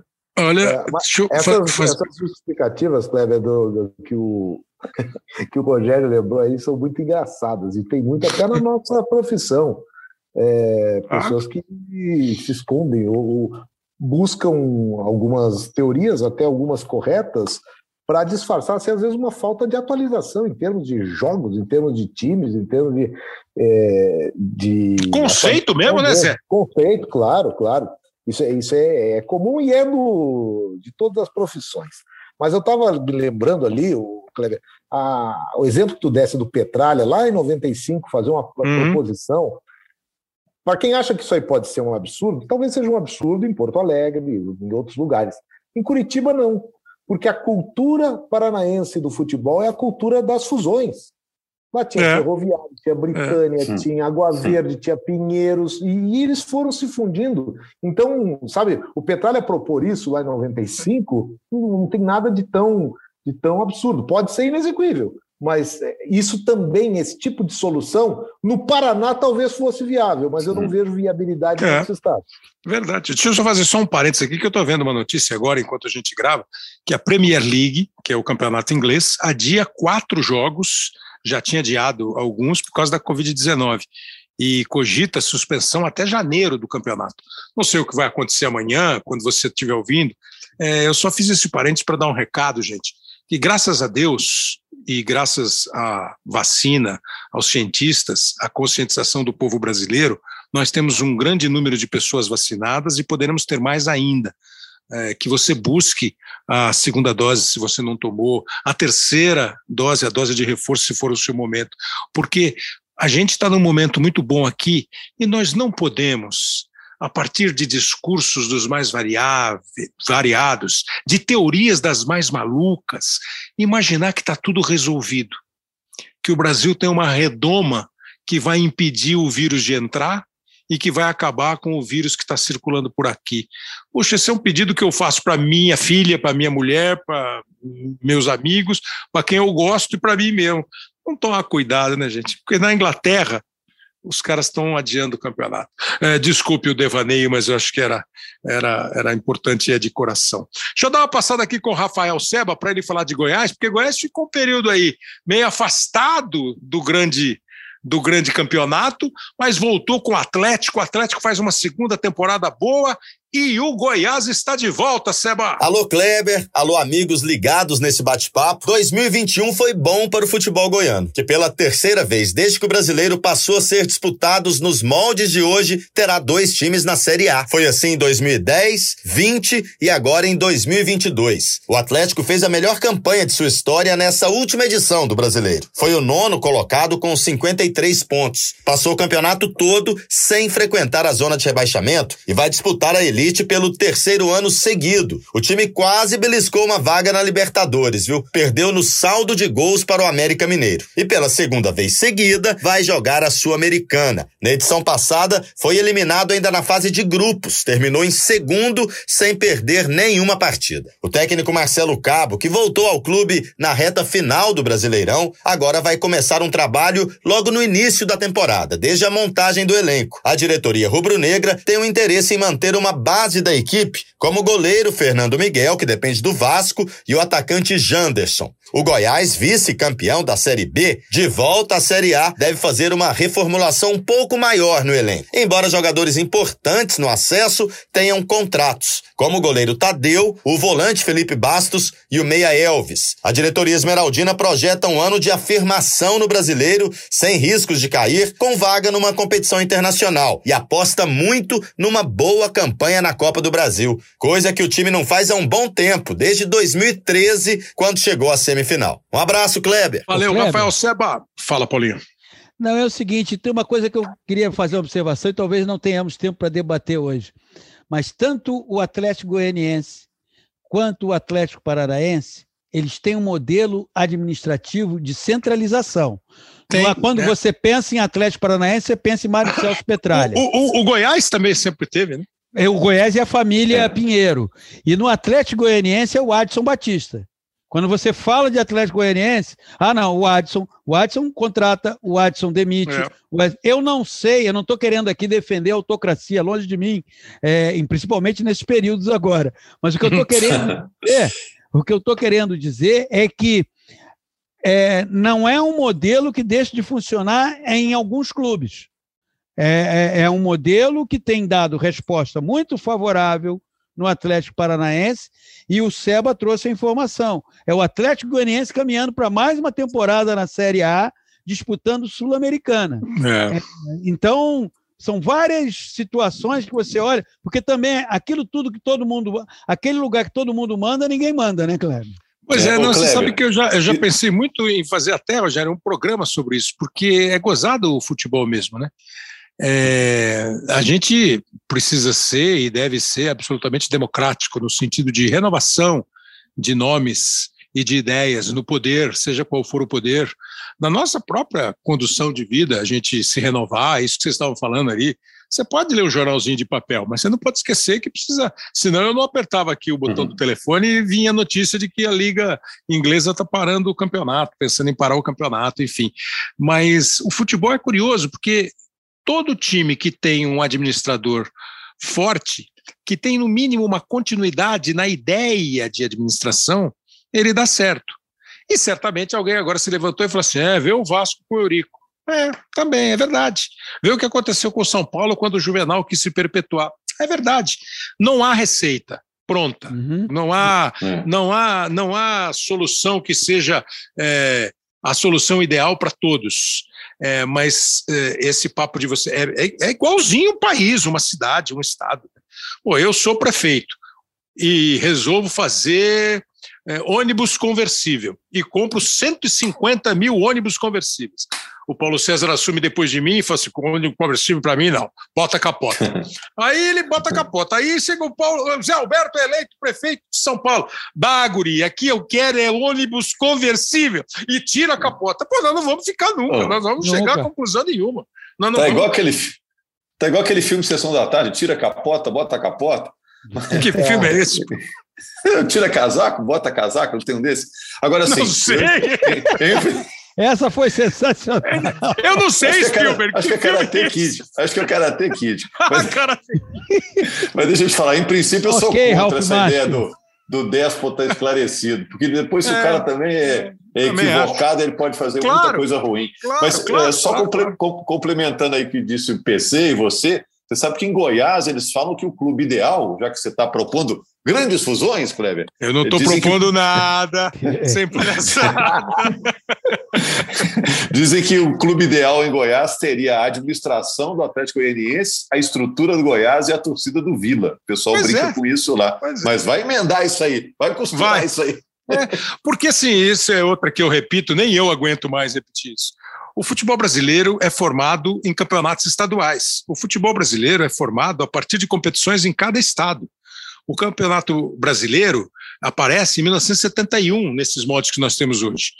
A Taça Brasil, em 1959, surge com times campeões estaduais fazendo jogo mata-mata. O Robertão é o primeiro embrião de um campeonato um pouco maior. E ele passou um período grande sendo disputado de Fórmula A, Fórmula B, de mata-mata, de eh, sistema híbrido, de grupo com final. E os campeonatos estaduais, eles tomaram metade do ano, durante muitas temporadas. Então, o cara que era campeão estadual, às vezes ele abria a mão do Campeonato Brasileiro para jogar o campeonato. Não abria mão, porque os campeonatos não eram disputados simultaneamente. Mas o cara era campeão estadual e estava feliz da vida. E até hoje, velho, você faz O um jogo da final do Kleber. estadual, dá 40 pontos, Zé. O estadual era maior que o Campeonato Brasileiro. Maior O Grêmio- em tempo. O né? Grêmio, o Grêmio foi campeão em 81, em maio, 4 de maio. O campeonato começou em fevereiro, fevereiro a maio, três É, meses. é, é. E depois. semestre, todo ele foi do Campeonato Gaúcho. Agora, o, que entrar aqui, sustenta, o, que Assim, sustenta diga. essa, o que sustenta essa ideia de que temos uma dúzia de grandes ou 15 grandes são os estaduais, né? Que alimentam de Claro. taças o torcedor É é, lógico. quer dizer, esfomeado por conquistas. não, não, já citamos o América aqui. Quantos títulos mineiros tem o América? 16? 16. Sendo 16. que 10 foram lá no início, sim. É. Mas, mas foram 10 seguidos, não foram? É, Exato, Deca é. Vai convencer, vai convencer as gerações posteriores a essas 10 conquistas que o América não é grande. Não vai convencer nunca. Vai convencer, eu não sei, vou chutar número, tá? É, que 70 campeonatos cearenses foram divididos entre Ceará, Ferroviário e Fortaleza. Vai convencer lá que eles não são grandes. Não existe. Agora, é aquilo que o, acho que foi o Rogério que falou. É um novo mundo e cada um precisa saber se colocar nesse novo mundo. Olha, tem muita notícia que vai rolar agora, por exemplo. Fico lendo aqui assim: ah, o Palmeiras se interessa por Yuri Alberto. Ah, o, do Internacional. Ah, o Palmeiras se interessa, quase fechou com o Rafael Navarro, do Botafogo. Ah, mais um técnico português sinalizou positivamente para o Flamengo. Isso tudo vai acontecer daqui para frente. Mas, numa geral, Zé Alberto, numa, hoje, hoje no programa, Zé, o Lédio Carmona fez uma pergunta mole, mole, mole para o Maurício Saraiva, no Seleção Sport TV. Saraiva, escolhe aí o time do Grêmio para 2022. O Saraiva quase caiu da cadeira, né? Começou a falar assim, não, peraí, como assim? Eu, eu sei que não vão estar o Rafinha, o Diego e o Cortez. Pô, já, já foi uma... Né? Zé, Borja como é que... não. Borja também não, e aí o Paulo Miranda que já foi e tal, o Jean-Pierre que não deve ficar. Então, o que, que a gente imagina, Zé? Eu tenho ouvido muito vocês dizerem que o Internacional está precisando renovar o elenco, ou, no mínimo, é, rechear o elenco com gente acostumada a ser campeã, porque o time quase, quase, quase. Eu que eu fico debatendo com vocês aqui, né? Eu, eu na minha casa, claro. vocês lá no ar, eu fico debatendo. Vocês estão loucos? O time só vai ser se quase for. Se nunca quase, nunca vai ser. Sim. Exatamente. Né? Mas eu entendo o raciocínio. Agora, eu fico concluindo, vocês acham que o elenco do Grêmio não é bom, que o elenco do Inter não é bom? É tudo isso? Eles não foram suficientes nessa temporada. Aliás, foram bem insuficientes. É, vou começar pelo Grêmio, que a situação fala por si só. Mas o Grêmio, ele tem alguns resquícios. Não é, não é que tem que se varrer tudo que o Renato fez, hum. não. Mas tá. tem muita peça ali que está tá desgastada. E outra coisa, o Grêmio ele tem que botar agora, formar agora um time. Esse dia eu estava falando no, no programa, e o, o Davi Coimbra me disse: então, mano, tu quer montar um time fraco no Grêmio? Não, não, não tem que ser um time fraco. O, o, o time do Grêmio tem que ser adaptado à segunda divisão. Não é todo jogador, até de grande qualidade, que entra no espírito de estar tá jogando uma divisão B, uma série B. É, tá pelo jeito, né? Agora, me, me, ocorreu assim, desculpa te interromper, né, né, nesse cenário que você está começando a, a traçar, eu acho que você considera que os dois times estão precisando de reformulação. Sim. Seja qual for a reformulação, cada uma feita a partir das suas possibilidades, dos seus recursos. Quem vai ter mais trabalho? O trabalho é mais ou menos no mesmo grau de dificuldade? Ou Inter e Grêmio tem alguém com mais dificuldade para pensar 2022 e ter um 2022 de sucesso? Me parece que o Inter tem mais dificuldade, mas o Grêmio tem mais responsabilidade. Uhum. O Grêmio tem uma missão, o Grêmio tem que ter um projeto, o Grêmio tem que fazer. Eu me lembro quando o Mano Menezes foi para o Corinthians, o Corinthians tinha sido, tinha sido rebaixado, e Isso. o Mano, na primeira entrevista, ele disse: Eu estou diante do maior projeto de futebol do Brasil neste ano, 2008. Claro, muita gente interpretou, mas isso é megalômano. Como é que um clube de segunda divisão, 2008, é ano de, de ter o um projeto olímpico da seleção que ia jogar lá na, na China, tem que ganhar medalha de ouro? Não, o Mano tinha razão, porque o Corinthians tinha se preparado e criado um projeto que envolvia uma torcida numerosíssima, como a do Corinthians, que era voltar para a primeira divisão. Eu não quero que o Grêmio diga que tem um maior projeto, mas o Grêmio tem que ter um grande projeto, cujo final tem que ser a volta à primeira divisão. E a partir daí, moldar um time, pode ser com essa continuidade do Wagner, que está agora definida, é, pode ser montando um time adequado para não ter o sofrimento que teve da outra vez. Eu digo sofrimento que a campanha do Grêmio da outra vez ela teve alguns percalços. Nos quadrangulares até ela não foi. Teve a Batalha dos Aflitos, mas em momento algum da Batalha dos Aflitos o Grêmio teve eliminado da, da subida. Já o Inter, que eu digo que talvez seja mais difícil, é pelo seguinte: porque o Inter tem uma proposta interna de ruptura de modelo e não tem dinheiro. Então, vá, provavelmente venha um técnico com outro modelo de futebol. Dos brasileiros se fala no Roger, tem alguma restrição dentro do, do Inter, uhum. uh, não, não só por ser oriundo do Grêmio, mas descobri também que tem porque ele é muito admirado e tem uma certa muita relação com o Tinga e eles dois têm relação assim de amizade, de troca de ideias com Fernando Carvalho, ex-presidente. Então, eles querem romper com qualquer coisa que lembre Fernando Carvalho no Internacional. Tá vendo aquela história de. O Fernando Carvalho história... foi muito mal internacional, né, Zé? É, exatamente, mas, exatamente. É, não, é o ônibus do Kleber. É, é, o ônibus, é o ônibus, é, o ônibus conversível. Bom, mas, e aí o Inter vai na busca, talvez, de um estrangeiro. O BKSS foi pensado, Domingues foi pensado, o, o Cacique Medina foi pensado, uruguaio. E o Inter não definiu. Só que se fizer isso, seja com quem for, ruptura demanda tempo de trabalho e jogadores adequados. O ano passado o Inter tentou fazer isso e fracassou porque não se deu conta que não tinha pré-temporada, não tinha e trouxe um técnico que não sabia o que era clássico. É. O, o Ramires nunca tinha jogado um clássico na vida. Até Imagina um Grenal. Imagina um Grenal. E sabe, ele pode. Eu não estou dizendo que ele é mau técnico, mas foi o cara errado no momento errado. Que é exatamente isso, exatamente isso. Assim, o, o, o, futebol gaúcho esse ano, no meu modo de ver, distante do dia a dia de Porto Alegre, incorreu em, uma, em um equívoco que é um equívoco brasileiro de sair do, do Renato para o Thiago, do Thiago para o Luiz Felipe, do Luiz Felipe para o Mancini. de sair do Abel para o Ramires e do Ramires para o Aguirre. É assim, e, e, cada um deles precisa fazer isso que o Paulinho falou. Não, esse é o Rossi. Não, não, não, esse é o Rossi. Pois é. Não é o, esse não é o, o Rodriguinho, esse é o Rossi. Esse Rodrigo é, é lindoso e esse é, é dourado. Pô, mas tem dois Rodrigo? É, não, é, esse é o lindoso, esse é o dourado. Agora, e, e, e, essa parte do prazer, Rodrigo Dourado, prazer, Rodrigo Lindoso, é o mais fácil, né? O duro é saber como é que o Lindoso domina, passa, joga, chuta, enfim.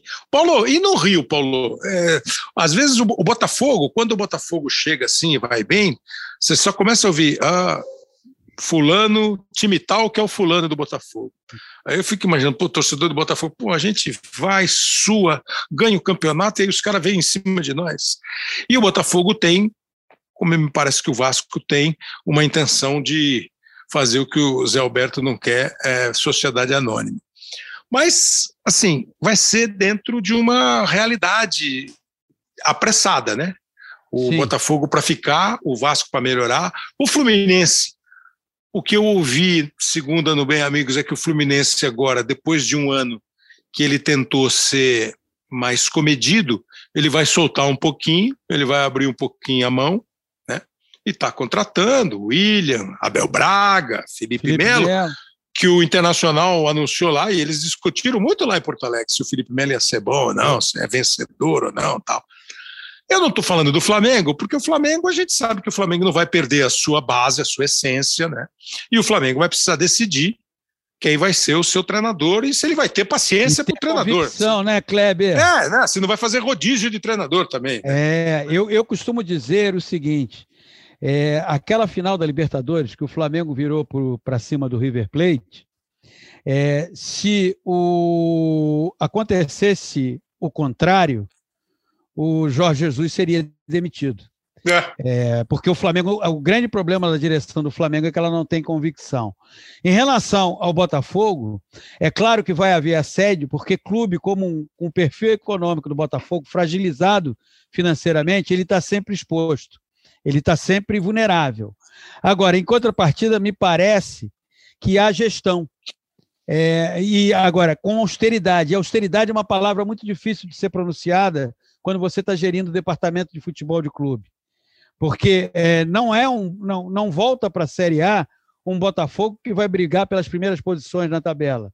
Me parece que é um Botafogo que vai querer ter um campeonato com razoável tranquilidade como teve o América Mineiro, como teve o Ceará, como teve o Atlético Goianiense.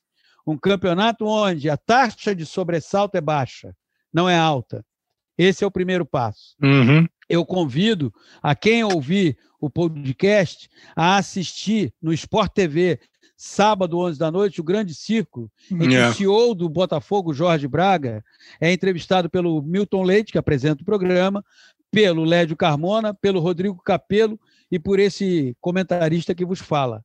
É Boa. muito interessante ver o que ele diz. E ele é um cara que não veio do futebol, ele não era familiarizado com o futebol. Então ele tem umas perplexidades, ele tem a possibilidade de fazer perguntas que o meio do futebol não faz ou naturalizou. E no caso do Fluminense, eu acho que é, muita gente, especialmente uma ala é, da torcida do Fluminense, e da Jovem Guarda da imprensa olha para o Abel Braga como um superado. É, é, e eu não vejo assim, porque eu acho que o profissional está sempre se modificando. O maior erro que o Internacional cometeu foi, por modismo, trazer um técnico estrangeiro e abrir mão do Abel. E a partir dali o Internacional não se ajeitou mais. Acho que é necessário observar que Abel estará à frente é, do comando do Fluminense. Quem acompanhou nesta quinta-feira, o Seleção Sport TV, onde você estava com o Lédio, com o Serginho, na apresentação do André Rezec, viu lá uh, o André dizendo: não, o Abel parece que ele, no, no Lugano, desenvolveu umas ideias. É. Então, antes de sentenciar, vamos esperar, embora os praticantes do sentencionismo, Kleber, fiquem sempre oriçados em sentenciar. Se depois a sentença não se cumpre, dane-se porque eu já estou em outra parada e assim vai a vida. a culpa foi do outro. Olha aqui, para é. encerrar, é, eu tinha prometido que nós íamos fazer um episódio de uma hora e dez, uma hora e vinte e nove. Vocês não ajudam mesmo, hein? Mas aqui, Mas para acabar, eu queria agora uma visão de vocês é, para o futebol paulista. O futebol paulista que tem o Palmeiras, vou repetir mais uma vez, né? O Palmeiras foi campeão é, da Copa do Brasil de 15, do Brasileiro de 16, do Brasileiro de 18, da Libertadores de 20, da Libertadores de 21. E vice-campeão do Brasileiro de, do, do, da última edição. Não dá para discutir o Palmeiras, né? Ah, não joga bem como eu gosto, não faz isso como eu queria. Mas, poxa, achar que o momento do Palmeiras é ruim, por favor. O Corinthians foi buscar no mercado jogadores é, que têm o Renato uma identidade com o Corinthians, o Paulinho, que tem uma identidade com o Corinthians, outros três que são jogadores mais rodados, o William, né, com identidade é, com o Corinthians, o Juliano, que o Zé Alberto bem conhece, e o Roger Guedes, que é um cara jovem e muito de muito vigor e bom de bola. O São Paulo e o Santos escaparam 2021 não tiveram brilho no, do, no ano de 2021, e eu falo isso com pesar, porque eu ah, concordei 100% com o São Paulo quando o São Paulo investiu tudo, tudo é modo de falar, na conquista do Campeonato Paulista. O São Paulo precisava ser campeão, e o São Paulo foi campeão paulista. O que veio depois é para esquecer também. É, foi uma temporada que acabou meio melancólica para o São Paulo. Aí você começa a ouvir, ah, o cara ele fica, o Rogério fica, o Silvinho fica, fica, né? Hoje sim, hoje não, o Silvinho fica, mas parece que fica. O Abel, a, a presidente, nova presidente do Palmeiras, Leila Pereira, anunciou que o Abel fica. O Palmeiras tem recurso para contratar, o São Paulo está procurando recurso para contratar, o Santos, ah, o Carilli sugeriu o Rodriguinho, que está lá no Bahia, o Corinthians vai contratar, está contratando, eu não sei de onde os caras buscam dinheiro, mas é aquele papo que eu tive no começo, que eu estou começando a pensar se eu como é que eu vou decidir a minha vida na hora de analisar. É, eu, eu economizo, eu preciso economizar. Eu preciso ter superávit, eu preciso ter superávit. Mas eu preciso ter bom time, porque bom time me dá mídia, mídia me dá patrocínio, patrocínio me dá dinheiro, dinheiro me dá um time forte, time forte me dá título, ou pelo menos premiação, e premiação me dá mais recursos. É uma, é uma parada você decidir isso aí.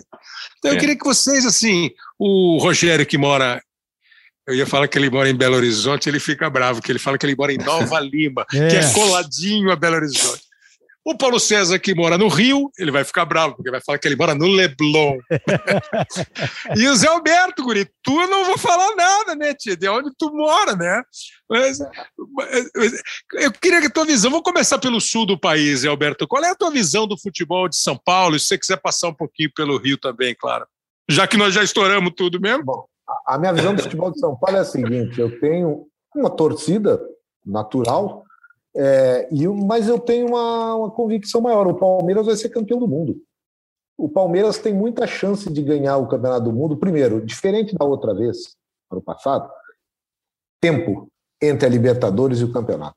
Uhum. A necessidade que o Palmeiras tem, que seu torcedor tem, de nesse melhor momento, é, equilibrando finanças e títulos, o Palmeiras se concentrar para isso. Tem um grupo qualificado e tem dos europeus o Chelsea, que foi o último a perder uhum. para o brasileiro na final uhum. do campeonato. Então, por mais que, pô, o Chelsea é um baita time, né? Não, claro. mas, mas, mas é aquela coisa. Ele nos dá a impressão de ser o mais vencível entre os invencíveis. Claro, claro. Que foi, que foi o pecado que o Inter cometeu quando perdeu para o Mazembe, porque uhum. ele ia uhum. pegar uma das piores Inter de Milão daquele momento. Ela tinha sido campeã da Europa e enfraquecido demais uhum. no Mundial. Então, eu, Palmeiras, não precisa dizer, eu estou achando que ele vai ser campeão do mundo. Então o Palmeiras está dentro disso que você falou. O Corinthians, eu acho que o Campeonato Brasileiro, o Corinthians conseguiu equacionar o problema financeiro que tinha com o problema estrutural de time e, e chegou, eu, eu confesso, à distância, que eu não vejo assim é, essa ânsia que se tem contra o Silvinho. Eu admiro muito o Silvinho, acompanhei muito o trabalho dele na seleção brasileira e até com alguma antecedência eu dizia: olha, o Silvinho tem que ser o técnico da Olímpica. Daí ele dizia lá da CBF: não, ele não pode sair do lado do Tite. Não sei, claro, tanto é que ele foi, por alguns momentos, técnico da seleção olímpica. Eu gosto muito do Silvinho. O São Paulo, eu tenho muito medo do São Paulo. O São Paulo anda flertando com zonas perigosas e com más fases há bastante tempo, sabe? O Santos, eu não vou dizer que está numa situação parecida, porque o Santos consegue arrancar e conseguir coisas que dele não se É. esperam. É. O, Santos foi vi... o ano passado o Santos foi vice-campeão brasileiro, o ano passado não, foi vice-campeão da América. Da Libertadores. Daí veja a campanha. Ah, foi a campanha do Cuca, é, mas agora esse ano o Santos estava quase na zona do rebaixamento e fez aquilo que o Renato costuma dizer, deu uma decolada. Então, eu, eu vejo o Santos e o São Paulo numa situação bem, claro, muito pior que a do Palmeiras e pior que a, que a do Corinthians também. No Rio, questão do Flamengo, o Flamengo só pode perder para ele mesmo no atual momento É. sabe? O Flamengo ele tem que cometer muitos erros. Não sei se o Renato foi um dos grandes erros. Eu acho que talvez tenha sido é, sido uma coisa meio afoita, talvez do Renato principalmente, mas do Flamengo também. Não, o Renato é o cara, já era para ter sido, nós já queríamos ele. Rede e acabou- social. Rede social, que foi o que demitiu ele no Grêmio, PC.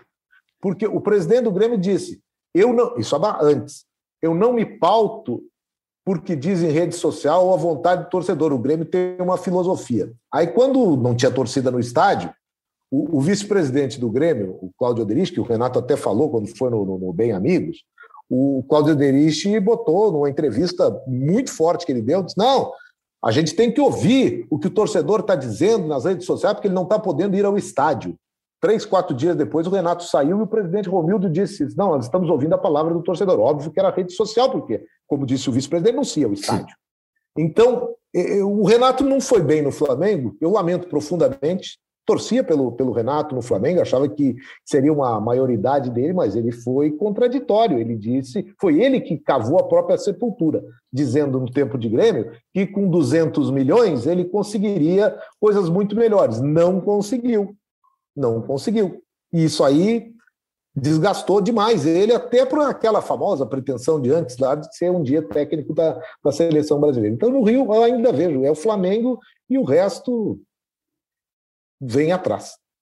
E aí, é, é, Rogério, você que está tão pertinho e acompanhando direto assim. Estou equidistante aqui. Olha só, é, o Rio. Eu acho que o Vasco, cara, eu, acho, eu sempre achei que o Vasco seria o próximo gigante a renascer. Eu acho inacreditável a gente que acompanhou o Vasco no passado, como grande rival do Flamengo dos anos 70, anos 80, está na situação atual. Só uma briga política muito grande explica o Vasco não ter feito o mesmo caminho de renascimento que o Flamengo e o Palmeiras já fizeram, né? Briga é, que não acaba nunca, né? Nunca, nunca, é. nunca, né? Os anos, os anos Eurico realmente foram muito ruins para o Vasco. É, apesar das conquistas de títulos, foi um preço muito alto a se pagar. O Botafogo fez uma belíssima campanha na Série B, concordo com o PC, que aí tem administração envolvida, né? O Botafogo tem uma boa administração. Estou curioso para saber até onde o Botafogo pode chegar na Série A com essa administração. O Fluminense, na minha opinião, é um fenômeno, que tem um potencial de torcida semelhante ao do Botafogo e está fazendo campanhas muito dignas. Mais uma vez, o Fluminense estará na Libertadores. Né? Agora, acho que acertou nessa contratação do Felipe Melo para mesclar com a garotada muito boa que tem lá: Martinelli, Calegari, André, Luiz Henrique. O goleiro é ótimo, o goleiro do Fluminense. Acho que o Fluminense vai fazer uma boa campanha. Em São Paulo, em São Paulo, o Corinthians vai sempre renascer. O Corinthians vai sempre ressuscitar, porque o potencial de torcida que o Corinthians tem é enorme, é enorme. E o Corinthians de 2022 já começou a jogar, né? É o time do segundo semestre de 2021 com outro potencial. O, o Santos vai sempre depender daquele olho clínico que tem para lançar garotos de 17, 16. Vai, vai abaixando o sarrafo, o Santos, toda hora entra um menino novo aí com, com alegria nas pernas, é impressionante, né? E o São Paulo só não é a grande decepção do Campeonato Brasileiro porque teve o Grêmio com uma atuação catastrófica. Né? O São Paulo, a gente esperava muito mais dele. E o Palmeiras vai ser competitivo, vai brigar por tudo, a exemplo do Flamengo. O Flamengo vem mordido né? é, para a próxima temporada, por não ter conquistado os campeonatos que gostaria. Né? Vem muito mordido o Flamengo. E o Palmeiras no mesmo nível. Então, acho que eles estão aí na briga para ter um, um domínio na próxima temporada junto com o Galo. Palmeiras, Flamengo e Galo são esses aí, e o Corinthians com boa chance. Pois é, é e o São Paulo, gozado, né? São Paulo foi buscar o Murici, São Paulo, por circunstâncias, levou de volta o Rogério, e agora tem uma interrogação. É você mesmo, Paulinho, para encerrar a então, tua visão assim do futebol paulista, do que foi o, o futebol paulista. Claro que a gente sempre, eu, eu, eu, nós sabemos, né, que o, pessoal dos outros estados, oh, vocês da imprensa só falam de São Paulo e do Rio. Hoje, quem acompanhar o, o, o, episódio aqui vai falar, pô, eles falaram de tudo quanto é estado tal. Mas, ah, só São Paulo e Rio. Você falou do Rio, que você, como é que você vê? Sabe qual é a cobrança paulista? aqui no Sul? Sabe qual, qual é a cobrança é? aqui é? no Sul, Cleber? Ah, você ah. só fala dos times da capital. É igual, tá vendo? é? Vai, vai, vai para Caxias e toma bronca. Mas, Kleber, eu acho que o, acontece uma coisa no Rio, que difere o Rio de São Paulo. O Flamengo está voltas e voltas à frente dos outros três, do ponto de vista econômico, de estrutura, está é, tá muito à frente de Vasco, Fluminense, Botafogo, sendo que o Vasco vai para o segundo ano da Série B. Em São Paulo, é, eu, eu é, um, é, é uma cidade que, enfim, pela qual eu sou apaixonado desde que entrei na ESPN Brasil em 1995, uhum. frequento como diria um personagem machadiano, a miúde. Sim. Não é? Então, é, Machado de Assis. De Machado de Assis, Joaquim Maria Machado de Assis. É, eu entendo que hoje, e esse sentimento deveria ser só do torcedor, mas contamina quem está na, na gestão. O São Paulino está muito incomodado com o sucesso do Palmeiras e com esse final de temporada que teve o Corinthians. O Palmeiras é bicampeão da Libertadores, o Palmeiras vai disputar Mundial de Clubes, o Palmeiras está na Libertadores ano que vem. O Corinthians, que começou o Campeonato Brasileiro claudicante, gerando muitas dúvidas, ele teve um arremate de Campeonato Brasileiro animador para a próxima temporada e está na Libertadores. E o São Paulino, e você sabe disso muito melhor do que eu, por paulistano que é, e o São Paulino que durante uma, um bom período especialmente no século passado, nos anos 90, olhava para os outros com uhum. de cima, ele agora se vê numa posição de subalternidade. Não que o São Paulo seja subalterno, não estou falando do clube, não estou falando da história, eu estou falando da situação do momento. E isso incomoda muito. E nesse momento é um momento de agir com muita frieza, com muito racionalismo. Uhum. E essa palavra, para ser empregada na hora da, da gestão, ela é difícil. O São Paulo precisa ser racional. Ele não adianta que ele não vai encurtar a distância que ele tem para o Palmeiras. E a, a, distância que ele tem para o Corinthians, eu estou falando do ponto de vista técnico, dentro de campo, de uma hora para outra. E da, e da possibilidade de diminuir essa distância, possibilidade real, financeira. Exatamente. Isso é uma história que precisa, é um roteiro que precisa ser escrito linha a linha, com muita paciência. Não é? O elenco do São Paulo é um, é um horror? Não, claro que não é um horror. Agora, também não é um elenco que você possa dizer um absurdo o São Paulo não ter ganho uma vaga para Libertadores. Não é isso. É nessa construção, com um técnico que eu considero uma das boas surpresas da nova safra de técnico, mas é um técnico em construção, que vai ter, assim como o Silvinho também é um técnico em construção, não é? Mas está desfrutando de uma situação diferente. Então, uhum. São Paulo, primeiro é assim, aonde nós estamos nesse momento? Poxa, nesse momento nós estamos pedindo é, entre a, a, nossa situação é essa. Vamos aceitar a primeira situação?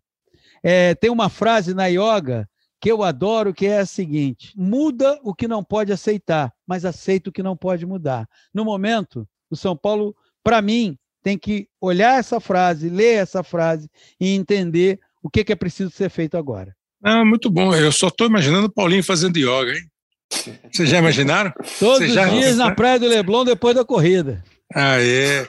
Mas é isso mesmo, e acho que, assim, é, é nós, nesse, nessa conversa de quase duas horas, que é, você que.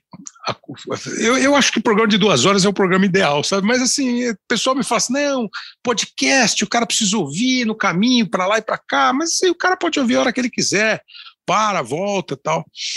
Mas é, eu acho que hoje a gente conseguiu fazer uma, uma conversa legal, que não é um balanço, né? ganhou aqui, perdeu ali, mas eu acho que teve boas ideias, boas análises, boas avaliações graças a vocês, evidentemente. E algumas perspectivas da dificuldade, da dureza, do que vem pela frente. E eu acho que o que ficou muito nessa frase, você, consegue repetir a frase da yoga, não? Como é que é? É, muda o que não pode aceitar e aceita o que não pode mudar. É, e, e, e, essa frase mais burilada, bonita, e mais aquele conceito de que o, o, o, o futebol tem um, outras características e cada um deve se ficar, deve ficar adequado à característica atual e buscar as possibilidades e buscar os recursos, entender o seu lugar e tentar melhorar, e tentar melhorar. E não se deixar levar por devaneios, por tentações outras. Talvez seja essa esse o balanço de um 2021 que tem três times do Brasil que, por mais que você não goste deles, eles estão acima dos outros e os outros estão ali, num vai e vem, num sobe e desce, que vai vai oferecer um, um, horizonte outro. E repito mesmo, assim, insisto nisso. Para mim, assim, nos últimos cinco anos, seis anos, se eu fizer uma média, eu vou fazer um pódio do futebol brasileiro com o Grêmio, com o Flamengo, com o Palmeiras. E agora eu vou ter que fazer um pódio igual o judô na, na, na Olimpíada, né? É um pódio de quatro para botar o Atlético, que nos últimos anos se fez merecedor de estar nesse pódio. Ó, quero agradecer muito a vocês. Alberto, foi uma honra, um prazer, você é craque. Se você quiser de novo, a gente chama. Se você não quiser, você fala assim, pô, não vai dar, não vai dar, tal. não, de jeito nenhum. De jeito nenhum. E na hora que ouvires aí, na... estiver nos ouvindo e quiser participar também, tu é da casa. é da casa. Mas foi muito bom, Zé. Obrigado mesmo. Eu que agradeço, um abraço, Paulinho, um abraço também é, para o Rogério, pô, saudades de vocês, coisa boa, agora a gente está talvez mais próximo é, da gente se ver pessoalmente, isso aí vai ser muito legal, mas hoje eu matei muitas saudades de vocês aí, Kleber, obrigado. Muito bom. Rogério, de novo, super obrigado pela participação, Rogério com mais um, um ano assim de grandes transmissões de Olimpíada, de futebol, de campeonato brasileiro, de Atlético campeão, Acho que o ano para você também tem um bom balanço, né, Rogério? Ah, sim, foi um ano bem legal, bem positivo, de fortes emoções aí. Obrigado aí, é, Paulinho, Zé Alberto, você que nos ouviu. Obrigado, Kleber. Espero que na hora que você escutar o programa lá no seu carro sem capota, você goste. Paulo César, obrigado, hein, Paulinho? Você, Olha, você...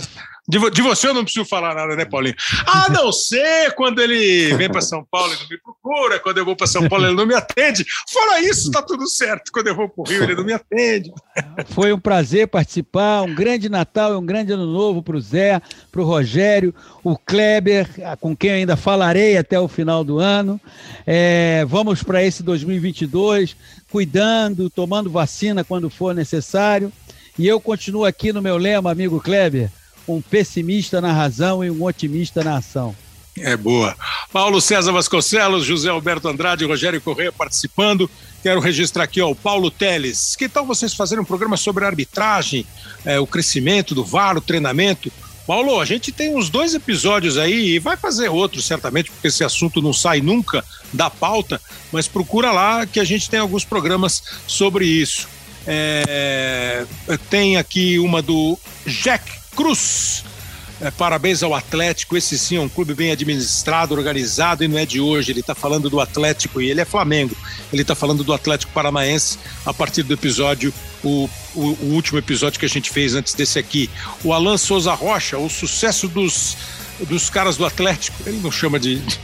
ele fala outra coisa aqui, mas o sucesso do Atlético é o dinheiro do Rubens Benin, falando aquele papo que a gente já teve, que o Atlético tem investidores ali. O Rodrigo Paiva, que não é aquele que era da CBF, é, diz que o sucesso. É, eu não sei de quem ele fala exatamente, mas ele fala assim: ah, sucesso nada jogaram bola, fizeram o necessário e chegaram. Agora quero ver o ano que vem. Ele está falando de todo mundo, né? E é sempre assim mesmo. Obrigado a você que nos acompanhou. Ainda tem mais episódio, eu acho, em 2021, mas isso quem decide é Léo Bianchi e é Pedro Suaide, os produtores e editores do Hoje Sim. Que você pode acompanhar se você tiver o aplicativo, vale a pena baixar da Globoplay tem lá um espaço para o áudio. Ou no seu tocador preferido de podcasts, o Spotify, por exemplo. Teve outro dia uma mensagem aqui de quem ouve a gente no Spotify. E, claro, na plataforma do GE Globo. Valeu, grande abraço, até a semana.